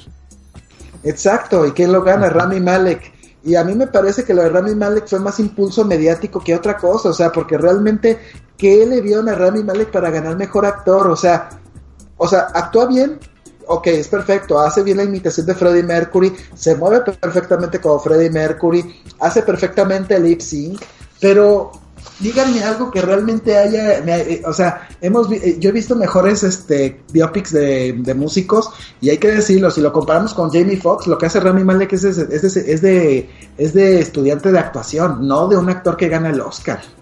O sea, si lo comparamos con Jamie Foxx, si lo comparamos con este con este con el que interpretó a Johnny Cash, ay, se me fue el nombre, Joaquin Phoenix. O sea, realmente no le veía nada a Rami Malek para ganar el Oscar, o sea, simplemente alguien que se le andaba saliendo el implante dental para decir que era más dientón de lo normal, ¿no? Y que nunca, y nunca, y nunca, y nunca los maquillistas hacían un esfuerzo por quitarle esas ojerotas que nunca tuvo Freddy en su vida, ¿no? o sea, o sea, o sea, realmente no merecía el premio. Yo digo que Christian Bale era quien se lo tenía merecido, pero pues no sé por qué le tuvieron miedo, por qué tuvieron miedo premiar a Christian Bale hay que decirlo, no lo merece Rami Malek. Del otro lado, ¿por qué no? Porque de pronto Yo personalmente creo que mm, eh, en esa categoría debería haber, haber ganado Bradley Cooper. No Por Star is Born. Sí, no he visto la película, quizá a lo mejor ahí sí podríamos este dejarlo en cuestión, ver si Bradley Cooper a lo mejor se hubiera colado con el premio, ¿no? Sí, igual estaba como que más peleada la situación entre este Christian Bale y Bradley Cooper. sí. Nadie esperaba que nadie esperaba que Rami Malek se lo fuera a llevar. No, o sea, obviamente que pues el sindicato de actores se lo dio, que este ganó el Globo de Oro mejor actor en drama, pero dices, oye, ¿en serio lo merecía? No, no yo francamente no lo, no, siento que ese premio ah, prácticamente hasta me huele que lo compraron, ¿no? No sé. Oye, es que ah, casi se sintió como que compraron varias películas, ¿no? Sí, Por ejemplo, sí, Bohemian Rhapsody se llevó cuatro. Cuatro. Hay dos que se las mereció, las de sonido, los las de sonido, nada más. ¿No? Y en eso estamos de acuerdo, y ya, pum, ya, se acabó. Pero los demás, es que era, era, siento que fue como injusto y como comentan, yo pienso que fue como nada más como por este lado de la popularidad, ¿no? Que creo que se fue por ese rango Y, y no sé, yo también la verdad es que quedé muy decepcionada, por ejemplo, con el de mejor actor. Yo digo, en serio, a Rami Malek, que realmente, ok, nos gustó la película, la disfrutamos y todo, pero no fue la actuación que digas, wow, o sea, creo que más realmente estaba viendo a Freddy. ¿no? ¿Ah, sí? O sea, básicamente si iban a, si premiaron a Rapsodia Bohemia fue por, por lo, lo chido que recrearon Live Aid y créanme, por una escena no le vas a dar tres Óscares, por una escena no le vas a dar tres malditos Óscares a, a una película. Tienes que ver toda la película para decir que valga la pena. Digo, pues el sonido está bien, está genial, se los merecía, pero por la edición de filme, por el amor del cielo, o sea, Roma tenía, Roma y Vice tenían mejores, este, mejor edición de filme a mi juicio. Sí, como que el evento ya está venido a menos y sí puede que hayamos quedado decepcionados porque Roma no se llevó más premios, pero las premiaciones importantes creo que ya se las había llevado en eventos anteriores. Sí, sí, definitivamente. Ahí de pronto también vemos lo de Black Panther, ok, mejor vestuario, pues no se lo niego. Ese sí es un premio que sí lo tenía merecido. Curiosamente no lo, no, lo, no lo nominan a mejores efectos visuales y a mí se me hizo ridículo que una película que tenía tanta fuerza para ganar mejor película no la hayan nominado en algo que, que prácticamente tenía, hubiera cantado, hubiera ganado sin problemas. Este, mejor banda sonora, hay que decirlo, de pronto, mejor banda sonora y de pronto después es Alexander Splat y peor aún, no nominas la banda sonora tan padre que le hicieron a, a, a Menon de, al primer hombre en la luna, que de pronto yo dije, gana el Globo de Oro y no la nominan al Oscar, ¿qué pasó ahí, no? Pero digo, la banda sonora, pues digo, está, cha está chida, está chida, no lo niego, ¿no? No, pero y... es que tiene mejor banda sonora Isla de Perros. Exacto, a mí me encantó más la banda sonora de Desplade en Isla de Perros. Es impresionante ver esa fusión de, de, elementos futuros, elementos estadounidenses y japoneses, ¿no? O sea, realmente digo, yo que aprecio tanto la cultura japonesa de Splash, muy respetuoso con ella, ¿no? Y ver esto de Black Panther, ok, también es una fusión de sonidos modernos y africanos que funciona, con, eh, metiéndole de pronto algunos, algunos tonos de hip hop. Mm, digo, estuvo parejo el duelo, pero hay que decirlo, y la de Perro lo merecía más. Diseño de producción, ahí es en donde digo. Híjole, de Favorite, por favor. O sea, es que tenía que ganar de Favorite. ¿Cómo le van a dar diseño de producción a Black Panther? En serio, yo lo que dije. Comprado. O sea, muy comprado, o sea, ¿cómo le, o sea, básicamente la mayor parte del diseño de producción fue hecho por computadora y en la favorita tuvieron que recurrir a un palacio real para hacer las locaciones, a decorarlo tal y como se suponía en el siglo XVII. Dios mío, ¿qué, qué, qué, qué pasa con ellos? Incluso First Man se lo merecía más que Black Panther. Digo, no, no, quiero, no quiero decir que Roma no lo merecía, porque la verdad es que lo que hicieron con Roma también fue genial, esa escena en donde van, una de las, uno de los grandes secretos de la película es esa toma donde van corriendo por la calle para llegar al cine, y de pronto te das cuenta de que el, una de las calles no es realmente una calle, es un escenario también, también montado que parece que están cruzando realmente una calle con carros, ¿no? Y dices, wow, o sea, ¿cómo le hizo, cómo, cómo le hicieron? No sé, pero les quedó genial, ¿no? Entonces dices, híjoles, Black Panther y Rapsodia Bohemia merecían tantos premios. Yo digo que no. No sé qué piensan ustedes. No, no los merecía. No, no, de plano. Y luego este, también este, los premios... La situación sí. de Black Panther pues, fue algo que pues, se salió de control con lo políticamente correcto. Y pues sí. ya de ahí derivó que se llevara pues, tres premiaciones y incluso lo que ya tiene de ganancia pues es que estuvo nominada a mejor película. Y eso sí, ya pero... es eso ya es un punto para Disney y el universo cinemático de Marvel. Pero es que ese es el punto donde de pronto digo qué fue lo que sintió Spike Lee cuando le dan el Oscar a mejor guion adaptado por Black Clansman y dices, ok, se lo merece, se lo gana, y de pronto digan que no ganó mejor película porque Green Book le gana, una película que pues obviamente difiere mucho de lo que, pi de lo que piensa este Spike Lee respecto a la interacción entre la raza blanca y la raza afroamericana, ¿no? O sea, que haga el berrinche de su vida porque se da cuenta que gana una película que, que, que comulga completamente de manera contraria a lo que él cree, ¿no? Y que de pronto dices, oye, yo siento que a mí me dieron el Oscar más como premio de consolación que por otra cosa, ¿no? Digo, yo digo, si yo fuera Spike Lee, yo pensaría eso. No sé qué opinan ustedes. Híjole. Está difícil, ¿no? Sí. Y hay que decirlo, hay unos premios que se sonaron como premios de consolación. O sea, para mí, ok, no, no desmerito el trabajo de Olivia Colman, pero el premio de mejor actriz en la favorita fue casi premio de consolación a la producción de decir, ok, triunfaste en Inglaterra, pero aquí no ganas nada, ¿no? y eso fue muy triste, la verdad. Yo pienso que si hubiera ganado mejor película la favorita, a la academia le habían tundido decir, sí, favoreciste una producción de gente blanca donde no hubo ningún afroamericano. Pues sí, pues es una película hecha en Inglaterra, ¿qué te pasa, no? y también cómo se fregaron a Rachel Weisz, ¿eh? Exacto. Sí. Sí, la verdad es que... La actriz de reparto se la dieron a Regina King. Sí, no hemos visto la película, pero hay que decirlo, realmente Rachel Weisz se lo merecía, o, incluso Amy Adams, pero que nuevamente estamos hablando de inclusión en esto, o sea, yo yo la verdad digo, realmente si vamos a empezar a ponernos sensibles, a sentirnos ofendidos porque ganó, ganó un blanco un premio, por amor del cielo, aquí estamos hablando entonces de, una discriminación inversa, ¿no? No estamos discriminando a la persona, no le estamos dando el premio al Oscar por, por el color de la piel, sino por el talento que haya desplegado en la pantalla, nada más. Ese es el punto, que a veces este, el Oscar So White, yo no estaba de acuerdo con el Oscar So White, o sea, ok, si hay alguien de otra raza o de otro país que sea talentoso y gana los premios, pues por, que sea por su propio mérito, no porque sea de otro país o de otro color. Oye, y las feministas ya pueden sonreír, ¿eh? Ganaron documental corto. Sí. Una película dedicada a la menstruación.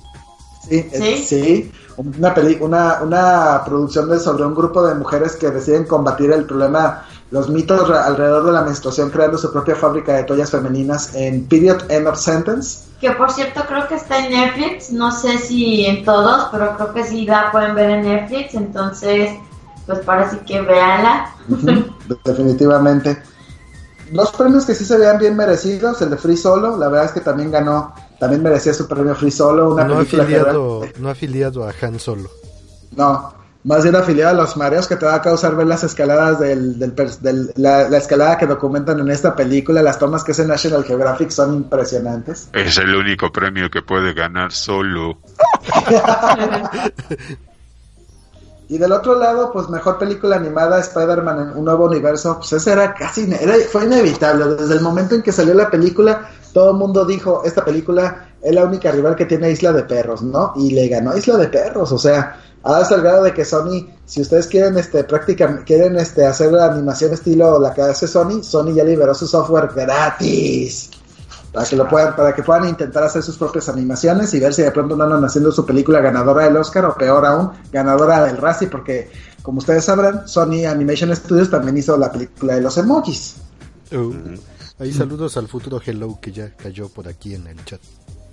Eh, un saludo al futuro Hello. Bueno, de ahí nomás, pues bueno, la verdad es que la premiación estuvo pues sumamente polémica. Hay algunos que hay que decirlo, la verdad es de que este sí nos quedamos eh, con, la, con, con muchas conclusiones de que por un lado decimos qué bueno que ya México ganó su, que por fin México tiene un ganador del Oscar a mejor película extranjera. Qué triste que México no haya ganado mejor película. Era obvio de que si la Academia hubiera cedido el Oscar a Roma, hubiera sido más que más que el hecho de, hacer, de enfurecer al presidente de este país porque México se hubiera llevado el mejor el Oscar más importante al sur de la frontera sino el hecho de darle el Oscar a Netflix. Porque eso hubiera significado así que prácticamente la academia decir sabes qué Netflix es quien está haciendo las mejores películas, estar haciendo mejores películas que Disney, Warner y que las demás compañías. Eso hubiera sido una cachetada tremenda a la industria y creo que esa cachetada la, vamos a andar viendo, eh, o si no, el próximo año en el que sigue, ¿no? No sé qué piden ustedes. de hecho, la tendencia reciente ha sido que directores mexicanos, bueno, del Toro, Iñárritu y Cuarón han destacado mucho en, en las entregas de premios y sí se han llevado los premios importantes de mejor dirección y este en los últimos han sido mejor película. Exacto que, que ahora sí, en, ahora sí que a lo largo de lo que hemos platicado en este podcast en estos siete años, de, de, ocho entregas, porque sí, obviamente en estos siete años hemos, hemos cubierto ocho entregas, seis las han ganado mexicanos, ¿no? O sea, no, perdón, cinco. Cinco, pues han ganado mexicanos. Dos, de, dos Cuarón, dos Iñarrito y una del Toro, ¿no? Solamente. que también el Chivo Lubeski ya se llevó el suyo, ¿verdad? El Chivo Lubeski como fotógrafo se llevó tres. Y Alfonso Cuarón, otro también como otro también como este como cinematógrafo. Lo que sí nunca ha ganado Cuarón es mejor película porque no porque Gravedad perdió con dos años esclavo y Roma perdió con este con el Green Book. Pero González Iñárritu y Del Toro sí tienen sus premios este mejor película. Iñárritu por Birman y Del Toro por La forma del agua, ¿no? Este, ¿qué otro dato? De mejor, eh, curiosamente el dato de mejor director es donde dices el dominio mexicano, porque sí, en el tiempo que hemos hecho el podcast, el primer director que ganó, si no me equivoco, fue Ang Lee, cuando hizo la película de Life of Pi, que pues muchos criticaban el hecho de que no habían de que no había aparecido ni en las nominaciones Ben Affleck. Pero bueno, la verdad es que dices, ah, aquí queda Ben Affleck, ¿no? Luego después fue Cuarón. Este, nosotros empezamos en el 2012, ¿no? Entonces fue primero Ang Lee, luego fue Cuarón, luego fue González Iñárritu dos años, y luego después Damien Chazelle, que pues fue el quien completa el único director norteamericano que ha ganado en estos últimos ocho años, ¿no? Así que ha sido una racha larga, una década dominada completamente por los extranjeros, porque si ya nos extendemos al resto de la década, ahí tenemos a Tom Hooper, británico, y a Michael Hassanavicius, francés, ¿no? Entonces, híjoles, qué complicado está esto, ¿no? ¿Qué opinan, muchachos? Dominio extranjero en la categoría de mejor y vamos a seguir así, no se preocupen. Sí, es muy probable que sí, por un buen rato, ¿no?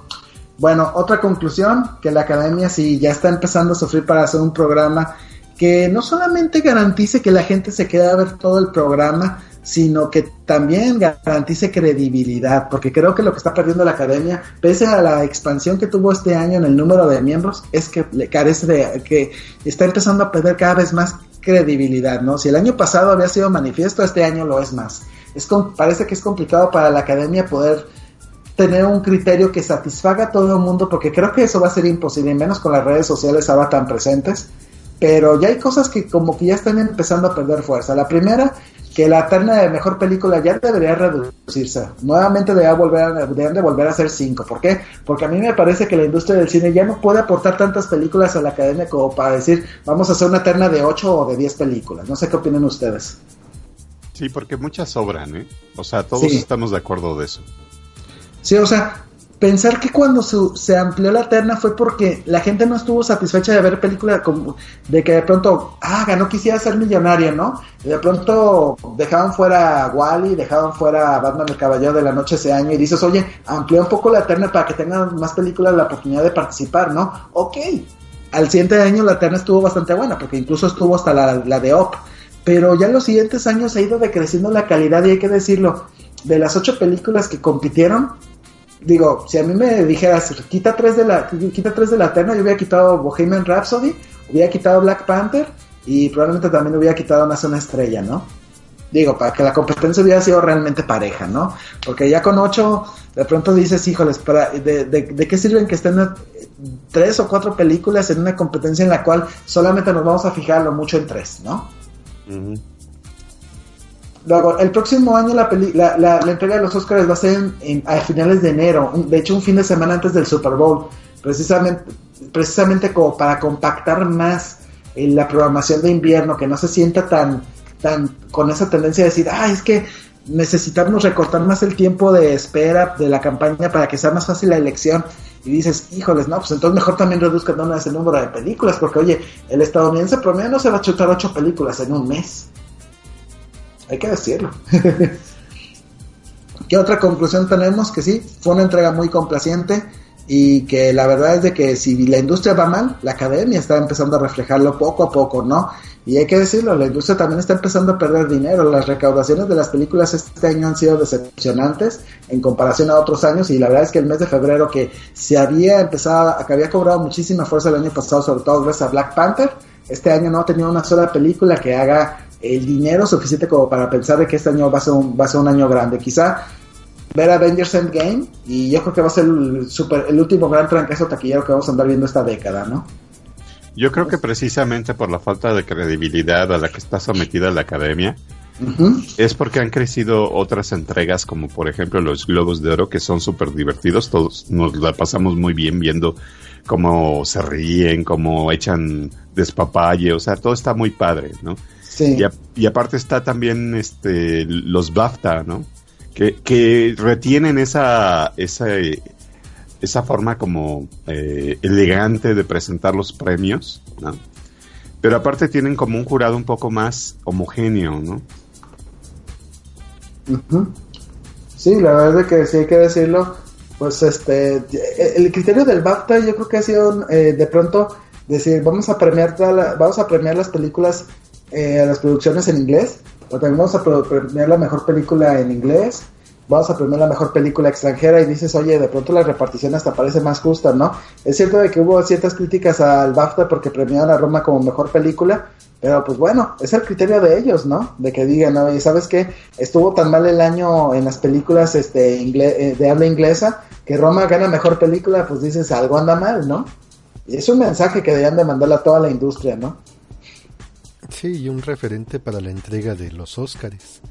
Y para que tengan una mejor visión en cuanto a lo que son las películas actuales. Así es. Y bueno, pues este, pues básicamente era eso, ¿no? La verdad es que la entrega de los Oscars este año pues no nos dejó tan satisfechos, etcétera. La parte de Roma que sí nos deja así de que la sensación de decir que a mí me hace pensar una cosa, que a mí me parece que desde que empecé el podcast hasta ahora, pues prácticamente el hecho de ver a Roma ganar mejor película extranjera me hace decir, creo que ya lo vi casi todo, ¿no? Obviamente no puedo andar diciendo que en el que algún día México va a ganar va a ganar mejor película porque a mí me parece que no no un sueño guajiro, sino a mí me parece prácticamente imposible que los estadounidenses vayan a reconocer en algún punto de su historia que el cine mexicano es mejor que el cine estadounidense. Y ahorita momento... tomando en cuenta que el 50, aproximadamente el 50% de los eh, norteamericanos tiene algo ahí como de racismo en su en su cultura, va a estar muy difícil. Exactamente. Por otro lado, cierta conciencia nacionalista. Sí, sí, básicamente. O sea, sea un golpe muy duro al orgullo estadounidense que hubiera ganado Roma el domingo pasado. Era imposible que ganara considerando esas circunstancias. Del otro lado, pues también hay que decirlo, suena difícil porque, miren, independientemente de lo que hagan los tres amigos, hay que decirlo, eh, realmente el cine mexicano está pasando también, también por una crisis, ¿no? Es cierto, esto también a lo mejor va, va a llamar la atención de que de pronto digan, ¿saben qué? Este, vamos a tratar de, de, buscar el nuevo Cuarón, el nuevo del Toro, pero pues pero también hay que decirlo, el modelo de la industria del cine mexicano actual está más basada en lo que en lo que el, lo que la gente demanda ver en el cine, ¿no? Y si la gente quiere ir al cine nomás para relajarse, ver una película que echar de una película de una peli, una comedia romántica nomás para reírse un rato, pues eso es lo que van a hacer y van a seguir. Pues yo lo veo medio complicado porque están matando estudiantes de cinematografía en todos lados.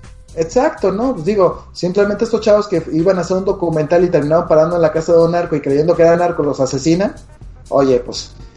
Y luego nuestro querido presidente está recortando el dinero presupuestal para este, este tipo de cosas. Entonces, si de por sí el cine en México es complicado, es muy difícil, pues ahora sí que te ponen muchas trabas, ¿no? Y entonces, ¿qué es lo que espera para México?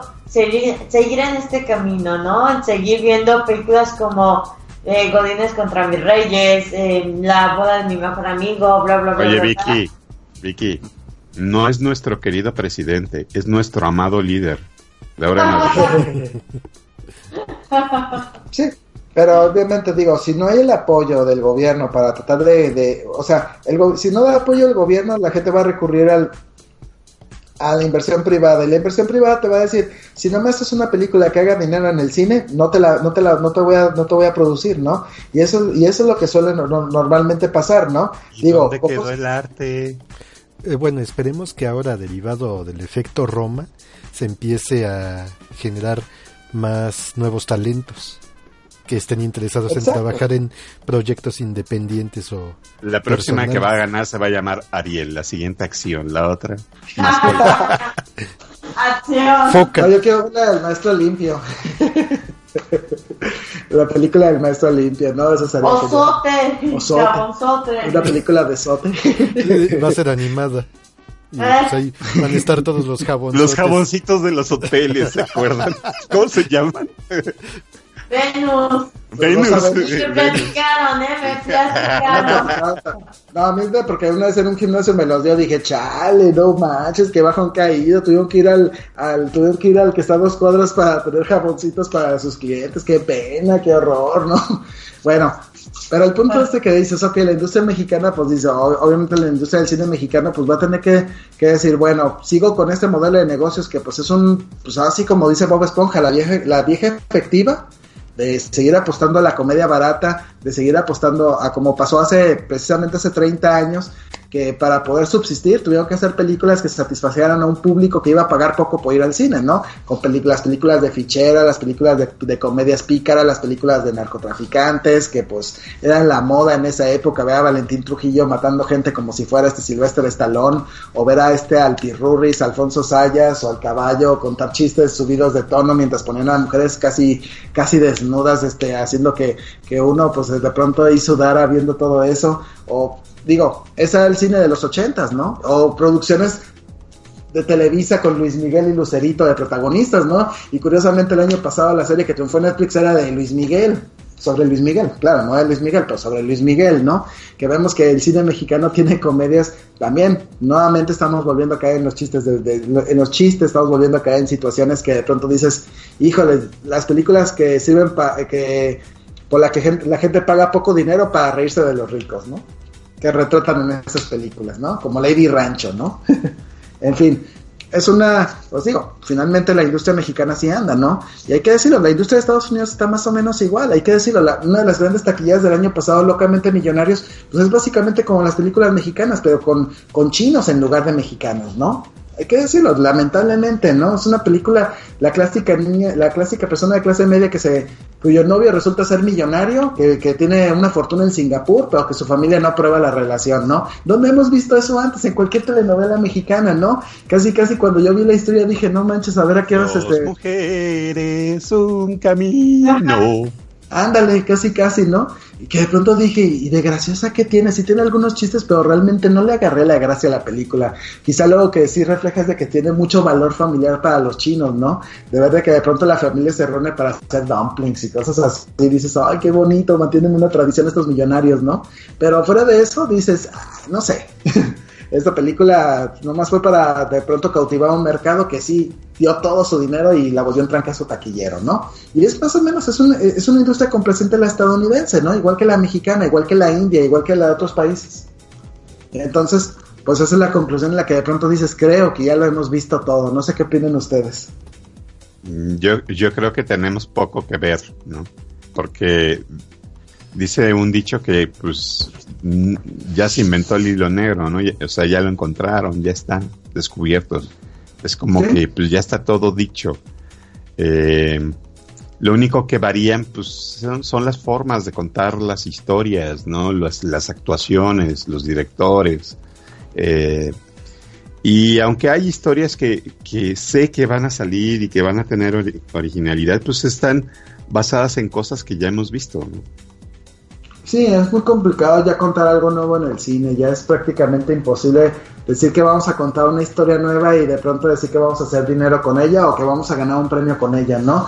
Y si ocurre, pues tenemos que hacerlo lo mejor posible, ¿no? Creo que a veces lo mejor que te queda es de que si tienes una historia que contar, trata de contarla lo mejor que puedas, ¿no? Y si el productor te dice, no, córtale esto porque creo que la está haciendo demasiado profunda, pues que te valga, que te valga y, la sigues, la sigues haciendo, ¿no? Así fue como Cuarón, este, pues terminó, este, ganando, pues así como mejor director dos veces, ¿no? O sea, de que de pronto, de pronto él terminó montando sus propios proyectos, ¿no? Porque digo, hay que decirlo, Cuarón pues también tuvo que estar sujeto a productores e hizo, películas como Y tu mamá también o solo, como, solo con tu pareja, ¿no? Que pues si los vemos son películas que de pronto dirías como que Cuarón, y Cuarón diría, pues son esos pasos que tuve que tomar para llegar al nivel en el que estoy ahora, ¿no? En todo caso, pues como lo decíamos, ¿no? Que ya prácticamente lo hemos visto todo ya este siento que si algo nos faltaba a nosotros ver era que México ganara un Oscar a mejor película a mejor película extranjera. Si llegara a ganar a mejor película entonces sí podemos decir que hasta, que hasta el mundo se va a acabar porque entonces sí definitivamente lo hemos visto todo que una película extranjera gane mejor película y si gana una mexicana pues no todavía más imposible. Creo que lo único que nos falta es que Glenn Close gane el Oscar pero bueno eso ya es este ya es ya ese es otro asunto. Y pues con esto, pues prácticamente puedo decir, bueno, ¿qué más podemos contar, no? Creo que ya mis expectativas de cine, y digo, obviamente me gustan, voy a seguir yendo, voy, seguiré viendo películas y lo que ustedes, como ustedes quieran, pues mi única expectativa que me queda es ver cómo se acaba Avengers Endgame. Y ya, ya cuando se acabe Avengers Endgame, yo ya no voy a tener ningún interés en ver películas de Marvel. ¿Por qué? Porque ya prácticamente con eso va a terminar la historia que me empezaron a contar desde que salió Iron Man. Y ya, ya no siento más interés por ver otra película. Lo que pasa en Spider-Man de regreso, eh, Spider-Man lejos de casa y las demás, ya es otra, ya va a ser harina de otro costal, que otra generación va a batallar, pero la generación que empezó viendo Iron Man va a terminar su historia viendo Avengers Endgame y con eso van a decir, ya, ¿qué más vamos a ver? Se acabó todo. Todo todillo. es- ¿eh? Todo todillo. Y es por eso de que también nos hemos dado cuenta que el podcast ha tenido pues una debacle y no tanto porque, digo, lo hemos hecho fielmente cada semana, lo hemos hecho bastante bien, lo, sé que lo hemos hecho bien y todo este rollo, pero pues qué podemos decir, que la verdad es de que también la fórmula como que ya se nos agotó un poco, estamos hablando de que llevamos siete años haciendo el podcast más o menos de la misma manera. Y entonces pues ha llegado un momento muy lamentable que comentarles, algo que tenemos que decirles, primero que nada tenemos que revelar un secreto muy importante del podcast. Y pues tenemos que decirlo, es que tenemos que decir qué pasa aquí, este, entonces que, que la señora Ta, Trapsan... ta, ta, ta, ta, ta, ta, ta. Mm, creo que. Sí. Ya sabemos es la verdad, sabemos que eres gay. ¡Eh! Ta, Eh. Eso no estaba en el programa, No, no, no, espérense, no, no, ¿cómo? ¿Cómo no? Ah, No, no, ¿cómo crees? No, no, yo sí Bueno, ya amo. llegamos a la parte de las revelaciones y pues he de confesar que tapé el baño. No ¡Ah! sé cómo, no sé cómo pasó, no sé cómo fue, pero pues se tapó. Ay, eso dolió. Ah, la señora Thompson me puso un zorrajazo ahorita. No, no soy gay, no, no, ¿cómo creen? No, no, no, la señora Thompson ahorita va a sacar el, ya, ya, ya casi me lo hizo jurar este casi por la, casi por la Biblia, ya sacó la sartén, de, pero la sartén más grande que encontró y está apuntando a mi cabeza, así que pues, es- no, no, no soy gay, no, eso es el absoluto. No, no, ya pasando la revelación más importante de este podcast, es que este es el último podcast que vamos a grabar. Sí. Las golondrinas, por favor, Marquito. No, no, la verdad es de que digo, me duele decirlo, pero hay que decir que la fórmula pues, la que, con la que hemos seguido durante estos últimos más de seis años, casi siete años, pues ya, no la, ya prácticamente ya se nos agotó. Como les digo, realmente ya el sentir que ya pues vimos todo lo que quisimos ver en, en la historia del cine, en este periodo de cine que empezamos a platicar desde que salió el estreno de Amazing Spider-Man por allá del 2012 hasta ahora que estamos platicando de la entrega de los Oscars de que ocurrió el domingo pasado, pues prácticamente siento que ya hemos visto, ya vimos todo lo que teníamos que ver. Estamos viendo una industria del cine que está empezando a decaer cada vez más y más. Estamos viendo cómo el streaming está comenzando a ganar terreno, de cómo el cine, yo pienso que va a evolucionar a algo que solamente se van a que las salas de cine van a empezar a, a perder cada vez más y más gente y se va a volver un lujo para algunos y para los que no podemos, eh, ya no vamos a tener el dinero para ver el cine, pero nos vamos a limitar a verlo a través de la televisión, a través de nuestros, de nuestros dispositivos móviles, a través de nuestras computadoras, ¿no? Entonces, a mí me parece que pues, tenemos que también nosotros que sentarnos y reflexionar sobre esta evolución, esta evolución que seguramente va a determinar en que nosotros andamos buscando una nueva manera de platicar sobre, sobre este medio, este medio que es el cine, ¿no? Quizá de reencontrarnos con los viejos clásicos del cine, quizá de observar las propuestas que nos está trayendo el streaming y también no dejar de, tampoco no darle la espalda a la industria, a una industria que ya está empezando a caer en la repetición, que ya está empezando a buscar fórmulas confiables que vender porque parece que ya no sabe qué otra cosa vender, ¿no? Entonces, es por eso de que decidimos tomarnos, si no una, si no una, si no cerrar el podcast en absoluto, darnos una pausa para revisar qué es lo que queremos hacer y por eso estamos diciendo que este podcast, el número 342, tras 342 semanas ininterrumpidas, pues vamos a tener que interrumpir la transmisión del podcast si es que no suspenderla para siempre, Sí. que no quiero que pase eso. De hecho, nada más hubo, me parece una vez que tuvimos que interrumpir la transmisión. Uno fue el podcast perdido y otro parece que tuvimos que dejarlo porque nos quedamos sin productor. Bueno, fueron, hubo tres, eh, bueno, de hecho también hay que mencionar, aparte del podcast perdido, que Choco aún lamenta haber perdido, el podcast que nos quedamos todos sin voz. ese fue el podcast silencioso.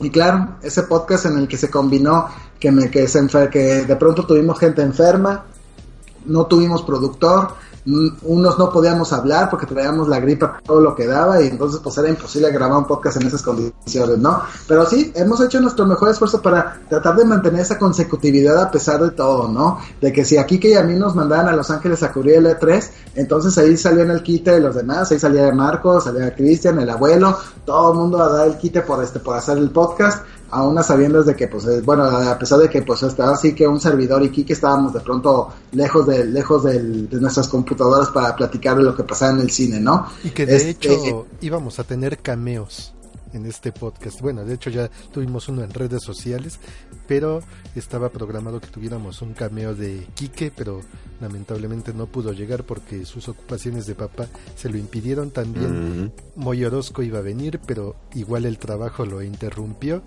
y este Manuel también iba a estar por aquí, pero no alcanzó a llegar. Pero de, todos modos, de todos modos, lo que sí es seguro es que mandaron saludos y saludos a todos, a todos quienes nos han escuchado en estos 342 programas. Sí, 342 programas y obviamente pues bueno, eso sin contar pues, las colaboraciones que hicimos ah, en oye, y los especiales del, del, Oscar. Del Oscar, que fueron creo dos, ¿no? Sí. Fueron Sí, fueron varios, de hecho fueron cuatro, no me acuerdo exactamente la cantidad. De hecho, eso lo empezamos en el 2012, este, bueno, no, en el 2012 no lo agarramos, en el 2013, 14, 15 y hasta el 16, ¿no? Que fueron, este, fueron cuatro, de hecho. Este, no, y la verdad es de que digo, ahora sí que todos los que colaboraron en este podcast, pues les agradezco muchísimo todo lo que hicieron por el podcast. Este, desde, pues ahora sí, desde Angel y Ícaros, que fueron quienes me acompañaron en la primera edición para platicar de Amazing Spider-Man. Ahí también pasando, pues obviamente por, por Quique, por Cristian, por Omar, por, por, por esta, eh, bueno, ay, se me fueron los se me están yendo los nombres, obviamente, pues también por mis colaboradores actuales, Marco, el abuelo, Vicky. Ahí también un, saludo a la señora Trapsan porque realmente su paciencia durante estos últimos durante este último año, que pues ya sabemos que no es fácil grabar un podcast ya cuando pues ya estás casado y que ya tienes compromisos familiares, que de pronto salían algunos compromisos y a veces este era el podcast o los compromisos y dices, ay Dios mío, me va a dar un sartenazo otra vez, no, no, mejor dejamos platicar de eso. este o también el hecho de que, pues digo, como el caso de Quique, ¿no? Que pues bueno, tiene una familia, ya tiene dos hijos y que la verdad es de que el compromiso familiar pues a veces este, es mucho más importante, ¿no? Este, yo sé que él continúa colaborando en un podcast de vez en cuando allá en Monterrey. Digo un saludo allá también a la gente, a Hugo y a toda la gente allá de, que hace los podcasts allá en Monterrey, Hugo Presas. Este, y pues hay que decirlo, ¿no? O sea, realmente aventarnos un podcast de dos horas cada semana no es un, no es de que nomás nos sentemos frente a la computadora y platiquemos y bla, bla, bla. No bla, es bla, mesta, como decimos acá, ¿no? Es conseguir noticias, es ir al cine, es ver películas algo que se complica mucho estando aquí en una ciudad donde la, el boleto cuesta 15 dólares y más cuando vas con la señora Trapsan, entonces duplica más las palomitas, el refresco y el transporte. Digo, no tengo, gracias a Dios no tengo carro que estacionar, sino entonces serían otros 50 dólares más. entonces, pues hay que decirlo, realmente se está volviendo, se está volviendo muy complicada la fórmula y es entonces que nos tenemos que sentar y replantearlo todo, ¿no? De todas maneras, pues a todos aquellos que nos estuvieron escuchando, y ahora sí que me pongo como si estuviéramos en los Óscares, tanto los que nos escucharon como los que colaboraron en este programa y como los que estuvieron apoyando en este programa a través de RCDMX, pues les agradezco muchísimo todo el apoyo y pues también a toda la gente que pues de alguna manera u otra pues este tuvieron su eh, tuvieron eh, tuvieron algo que ver en este programa, entre familiares, entre amigos, entre gente de la industria que ahí de pronto nos invitaron a sus funciones de prensa, a toda la gente de allá en Guadalajara y en Monterrey que pues ahora sí que nos invitaron a cada evento que tuvieron, incluso que tuvimos la oportunidad de estar en el Festival Internacional de Cine por dos años que me hubiera gustado estar el año pasado y este año, pero pues no, no se puede ahora sí, menos ahora que tengo, que tengo, que ahora estoy a miles de kilómetros de distancia de Guadalajara. Y pues ahora sí que podemos decirlo, estos siete años fueron mucho aprendizaje, mucho crecimiento, que me obligó incluso a meterme a tomar clases de locución para mejorar un poquito más mi, ahora sí, mi desempeño frente al micrófono. Yo sé que... en Monterrey, ¿no? Exactamente, que cuando yo leí las primeras críticas que tuvo el podcast, pues yo me empeñé en que fuera mejor y la verdad es de que hice un gran esfuerzo y la verdad es que todo el equipo hizo un gran esfuerzo para que llegamos en algún punto a ser una de las mejores referencias en cuanto a podcast de cine, llegamos a llegamos incluso allá a contender el top 10 en, a nivel mundial en el tema y pues ya pues obviamente la fórmula del podcast pues bueno, ya no es tan efectiva como cuando empezamos. Y es por eso que tenemos que sentarnos, reflexionar y ver cómo vamos a evolucionarlo, ¿no? Incluso llegamos a platicar de Reset Cine en un campus party ahí con el abuelo, y pues la verdad es que eso fue bastante impresionante, una de las mejores experiencias que hemos tenido, tener por lo menos tener una pequeña audiencia de 40 personas en medio de uno de los eventos más importantes de emprendedores ahí en Guadalajara.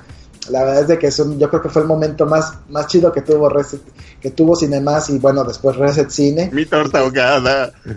Tortas ahogadas, ahí las tortas ahogadas, ahí compartí la experiencia con el abuelo, Las con pizzas, N. las torres de pizza, ¿te acuerdas? Era Las torres de pizza, de pizza, pizza. Sí, la verdad es de que la Campus Party fue una de esas experiencias que de pronto dices, wow, o sea, la verdad es de que yo creo que fue cuando llegamos a un punto en el que decías tú, Dios mío, pudimos, se, llegamos a un punto, al punto más alto en ese momento y hay que decirlo, la verdad es de que no voy a olvidar nada de esto que hemos hecho durante los últimos años y creo que pues es un momento en donde pues yo creo que bueno, creo que ya me extendí mucho. Me vas a Este, hacer chillar. ¿Quién quiere continuar? Ah, ver, bu, Marquito. ah, bu, ah, bu. ¿Yo? Ok. Pues yo no tengo tanto tiempo en el podcast, pero pues soy como de los que pues más han participado, ¿no? En- no sé, yo creo que es una experiencia bonita. Además hablas de lo que te gusta. A mí me encanta el cine, o sea, y platicar acerca del cine y tal vez darles mi opinión al respecto de una película, pues también está lindo, o sea, son cosas que, que a uno lo enriquecen. Y sobre todo si ustedes participan a través del chat o dejándonos este, comentarios, pues nos hacen sentir como que estamos dejando algo valioso, ¿no? Y después de ver los números, de ver que son tantos gigabytes de información, de creación de contenidos, pues eh, yo puedo decir algo, misión cumplida. ¿no? Misión cumplida, la verdad. Sí, muchísimas gracias, abuelo, por todo, así que por toda la, por todos, eh, bueno, por estos años, digo, no fueron todos los siete años, fueron para aproximadamente tres, cuatro años, pero fueron, fueron fabulosos, eh, la verdad, y esperemos, pues ahora sí que, ya que nos hayamos reacomodado y veamos qué es lo que vamos a hacer, pues bueno, esperamos contar contigo también, ¿no? Este, y bueno, también, pues bueno, ya también agradecerle a Victoria Galindo, que, nos haya, que haya colaborado en estos últimos dos años con nosotros.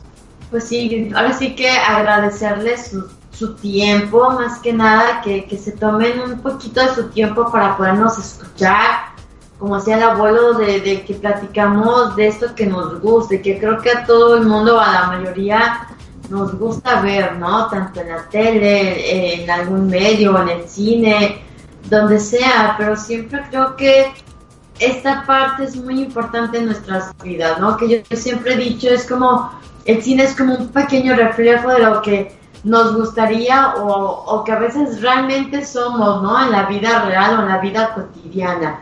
Entonces, el poder transmitir un poquito de esto, de lo que nos gusta, de lo que nos apasiona, pues es muy padre, es una experiencia, experiencia única y, y de verdad pues agradecerle a todos, a todo el equipo por todo lo que se ha trabajado, por todo lo que se hizo y que esperemos que vengan mejores cosas, que si se llega a hacer nuevamente algo de esto, pues sigamos creciendo, sigamos evolucionando y pues ahora sí que simplemente gracias. Y bueno, pues ahora sí que como siempre, por último, pero no menos importante, pues bueno, Marquito, algún comentario, se ha sido mi colaborador, pues prácticamente en casi todo el camino del podcast.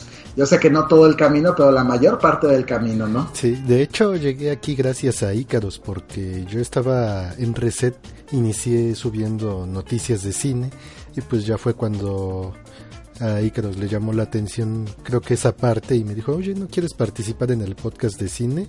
Y le dije, bueno, pues vamos. Y pues digo, no soy alguien que disfrute escuchar el, son, el tono de su voz, pero pues ya finalmente aquí estoy después de 200 podcasts, más o menos, y pues igual ya en ese camino pues logramos aprender lo que es la lo que es la este producción del programa, pues ya podemos meter algunos efectos de sonido como el ta, ta, ta. no lo hemos encontrado, pero lo estamos buscando para cuando se dé la ocasión de usarlo. ¿Te acuerdas? Enjambre.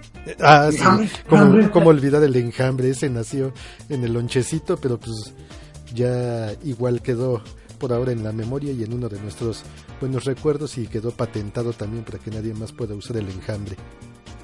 Pues igual no queda más que agradecer el habernos acompañado en este camino. Fue bastante largo, bastante agradable y sobre todo pues, un grupo de viejos gordos que nos gusta el cine.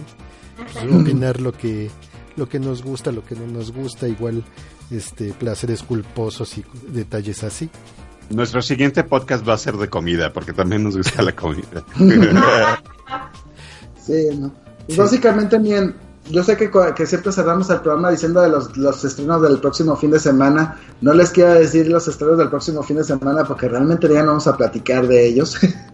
Pero pues obviamente sí podemos decirles que pues de que pues el siguiente mes pues bueno, ahí viene Capitana Marvel el 8 de marzo, ahí viene de pronto Nacido para ser rey el 15 de marzo, digo, denle chance a esta película que le fue muy mal en Estados Unidos porque nadie supo de qué trataba, pero pues la película estaba buena, la película en realidad sí estaba buena. Ahí también está de pronto pues el caso de las niñas bien, que dicen que es una película que, que en cierto modo también merece un poco de atención, cinta mexicana, que suena como comedia, pero en realidad tiene una historia sumamente, una historia también este, con un tono retro sobre una, una mujer de sociedad que de pronto no tiene dinero, en plena crisis de los ochentas. también por ahí este, está una animación que se llama Pajaritos a volar aquí en México, ¿no? Sí, sí. es una alemana. cinta alemana. alemana. Tiene Dumbo. Viene, ah, viene El Bosque Maldito. Esta película creo que ha tenido muy buenas críticas, si no me equivoco, es de terror. Se llama The Hole in the Ground, película irlandesa. Creo que he escuchado buenos comentarios de ella también para, que le echen una oportunidad. Ahí tiene, viene Corazón Borrado, una película que fue muy ignorada por la academia, por la porque como que dijeron, ya como que temática LGBT es demasiado y, la ignoraron completamente, ¿no? Ahí viene Dumbo para el 29 de marzo, ahí viene Las dos reinas, otra gran película ignorada por la academia, ahí viene de pronto Shazam el 5 de abril, Cementerio Maldito esa misma fecha, ahí viene Hellboy.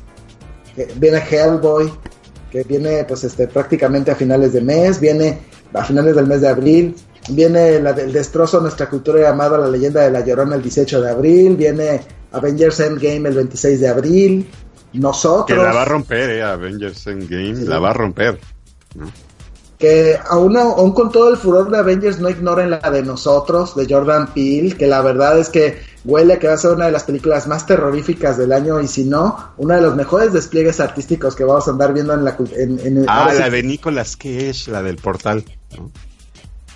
Sí cierto. Ahí vienen, y vienen, digo, también vienen Ugly Dolls, Aladdin, bueno, Ugly Dolls no tanto, esa, no, no siento que se van a vomitar de tantos colores y de tantas canciones pop.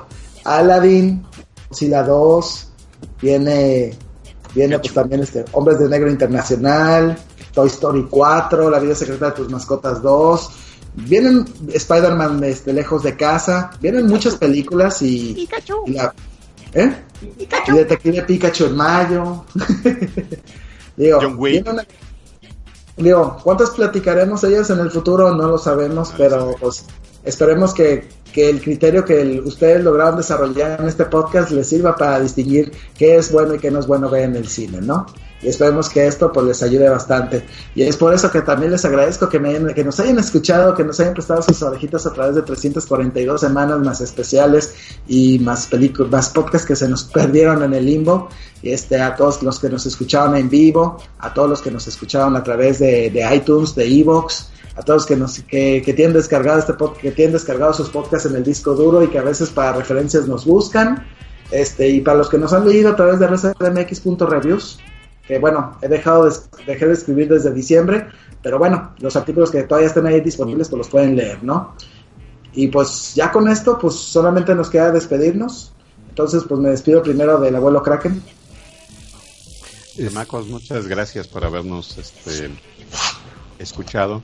Eh, no sabemos si por última vez, esperemos que no. Eh, yo he disfrutado mucho todo el tiempo en el que he participado tanto cuando estuve como editor en Reset como en esta nueva etapa simplemente como eh, colaborador de, el podcast este ha sido grande. Y bueno yo agradezco sobre todo a Trapsam que eh, me dio la oportunidad de participar a través de desde que era Cine Cine Plus hasta la actualidad, que, que, ha sido muy comprensivo y, y siempre, siempre ha apoyado eh, pues lo que este loco trata de meter en, en, el, en el podcast, como por ejemplo las bonitas efemérides, que, que, cada semana, eh, desde hace un año y medio más, ¿no? Creo que dos años y medio, algo así. Dos años, yo creo, sí. Y este, se las hemos estado trayendo y eh, pues gracias a todos, muchas gracias. Este, gracias Vicky, es, es hermoso este, haber participado contigo. Eh, eres la chica con la que mejor nos hemos llevado de todos los este, podcasts, que es también algo precioso. Y, Marquito, ¿no? Marquito, tú sabes, ¿no? Eh, eres la onda. Roleas, mano. Alitas de pollo. Alitas de pollo, a fuerza. Y este Cristian, también grande Cristian. Eh, eh, chocamos en ocasiones, pero es normal, ¿no? O sea, en esto de hacer reseñas, pues sí, a veces las opiniones son encontradas y hay que tratar de defenderlas, ¿no? Eh, igual en el caso de Omar, etcétera, con todos los participantes, grandes todos, este, incluso Hermex, este, eh, Mario, ¿no? Que también estuvo un poco por acá y el chico este que se nos fue a Corea un rato y que ya regresó, ¿cómo se llama? Kim Jong eh, Benedicto, ¿no? Benedicto, ¿no? Benedicto, sí. Sí, que también estuvo por acá. A todos, muchísimas gracias. Este, pues por haber soportado a el abuelo Kraken. Y nos, estamos escuchando. Recuerden que tengo un canal en YouTube este, que se llama precisamente El abuelo Kraken, en donde van a encontrar cuentos de Lovecraft, de Edgar Allan Poe, Arthur Macken, en fin, innumerables, ¿no? Si les gusta la voz de, de este hombre, pues síganme tanto en redes sociales, me tienen en Twitter, el abuelo Kraken, en Facebook, el abuelo Kraken. Y pues ya, con eso me despido. Eh, que tengan una bonita, un bonito fin de semana, un bonito mes y un bonito año. Nos vemos. Y no dejen de buscar su libro, ahí lo está a la venta en Amazon, ¿eh? También. Ah, sí, ah, sí cierto. Muchas gracias por recordarlo, sí. Por favor, vayan inmediatamente a Amazon, en donde van a encontrar el sonido de donde de José Luis Cruz García. Híjole, ya revelé mi identidad secreta.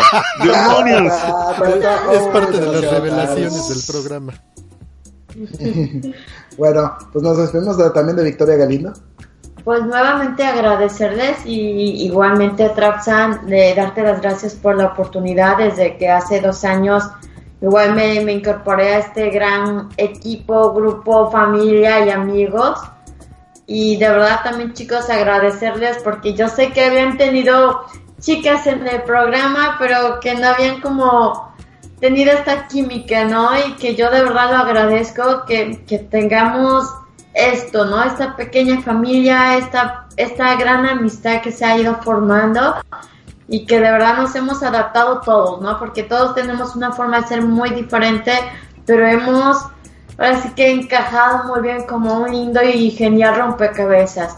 Eh, agradecerles a todos por escucharnos y pues que no se pierdan de nosotros, digo, esperemos tener nuevas y buenas noticias próximamente no sabemos qué pueda pasar o qué venga, pero sabemos que vienen grandes cosas, ¿no? Igual desearles lo mismo, que tengan un excelente año, lo mejor de lo mejor y que de verdad sigan disfrutando el cine, aunque sepamos que viene decayendo un poco esto del cine, pero de todas formas hay esas pequeñas piececitas que, que siguen iluminándonos este, este camino cinematográfico, ¿no?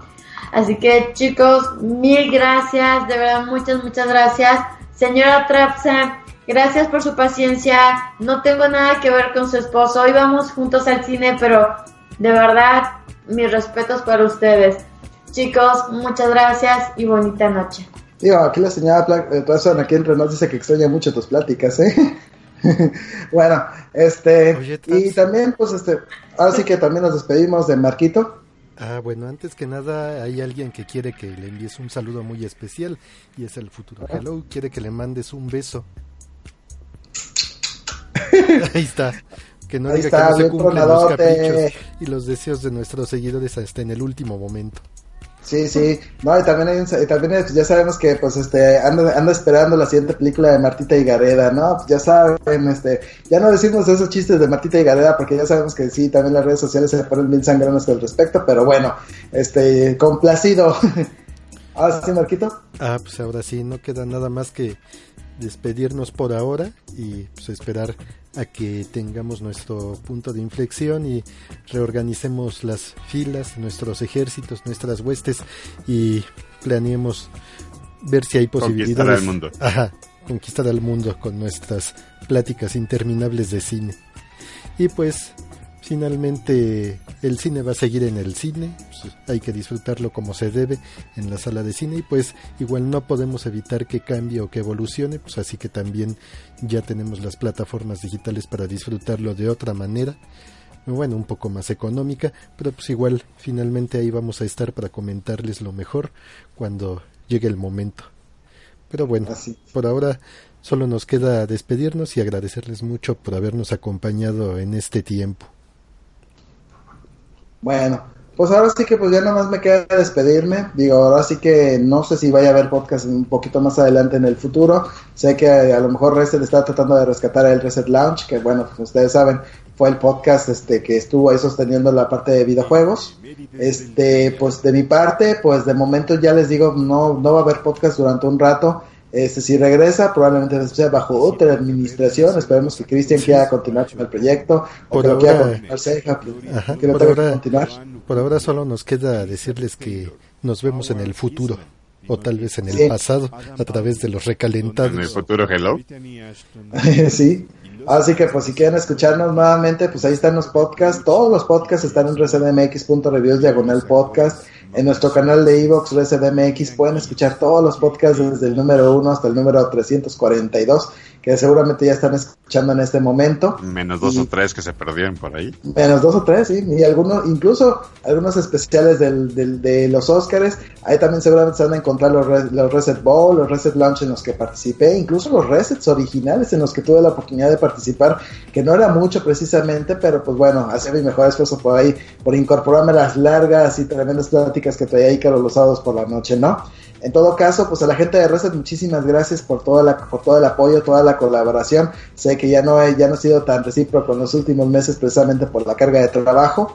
Y pues ahora sí, nomás me siento, reflexionamos bien qué es lo que va a pasar en, los, en las siguientes semanas, en lo que replanteamos el podcast, dónde lo vamos a colocar, dónde, dónde va a continuar. Estén al pendiente de mi red social, de, de mis redes sociales, de mi Twitter, arroba Trapsam.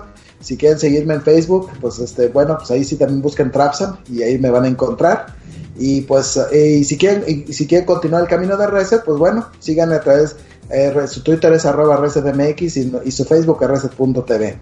Pues ahora solamente me queda decirles, mi nombre es Juan Carlos Barbosa, les agradezco muchísimo mu- todo lo que, toda su, toda su atención a través de estos tre- 342 podcasts. Solamente me queda decirles que tengan una vida de película. Nos estamos viendo. Excelsior. Hasta luego. Somos todos Groot.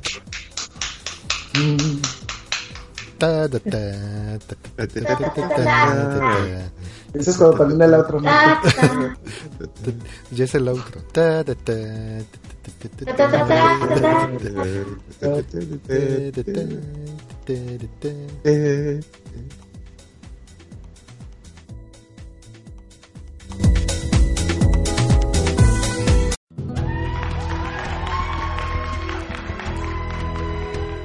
Acabas de escuchar Reset Cine, un podcast de Reset MX. Recuerda seguirnos en Twitter, Facebook, iTunes y YouTube.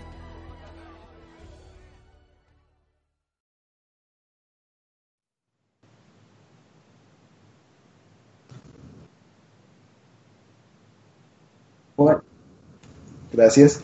Y bueno, creo que tenemos que revelar un secreto importante. tenemos que volver a intentar revelar este secreto importante. Llegamos a la escena postcréditos. Sí, en la escena de postcréditos. Ah, mira, ¿qué tal? Ahí está Stanley. Ay, no, pero pues bueno, ¿cómo le hizo? No sé.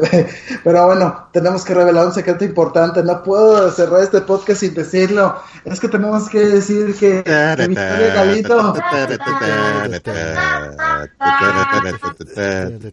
Ah, bueno, está bien, córtenle. No, no, pues todavía sigue rodando. No porque seamos gordos, sigue rodando. Ya prometemos no hacer tadata. Bueno, ahora sí, rápido. Este. Hay que cortar en un momentito, ¿no? Ya Es que las Samuelito Jackson.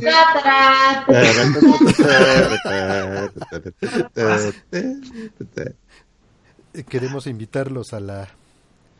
A la ¿Qué? ¿Qué era? A los re- Vengadores. A los Vengadores, exactamente. No se La pierdan los iniciativa Vengadores. Vengadores. En, su- en la- en las mejores salas de su país. Y de pronto lle- llega, llega este, de Traps a su departamento y se encuentra con alguien. ¿Quién eres? ¿Has oído hablar de la iniciativa? Tarata, tarata, tarata. Pero yo tengo una duda. Mm. ¿Por qué el audio de Vicky se escucha como si estuviera con eco también? Ta, ta, ta, ta. Ya, corte. ¿Seguros? Sí. Corte. Ta, ta, ta, ta, ta, ta. ¡Hay hambre! Enjambre. Hombre. 342 podcasts y todos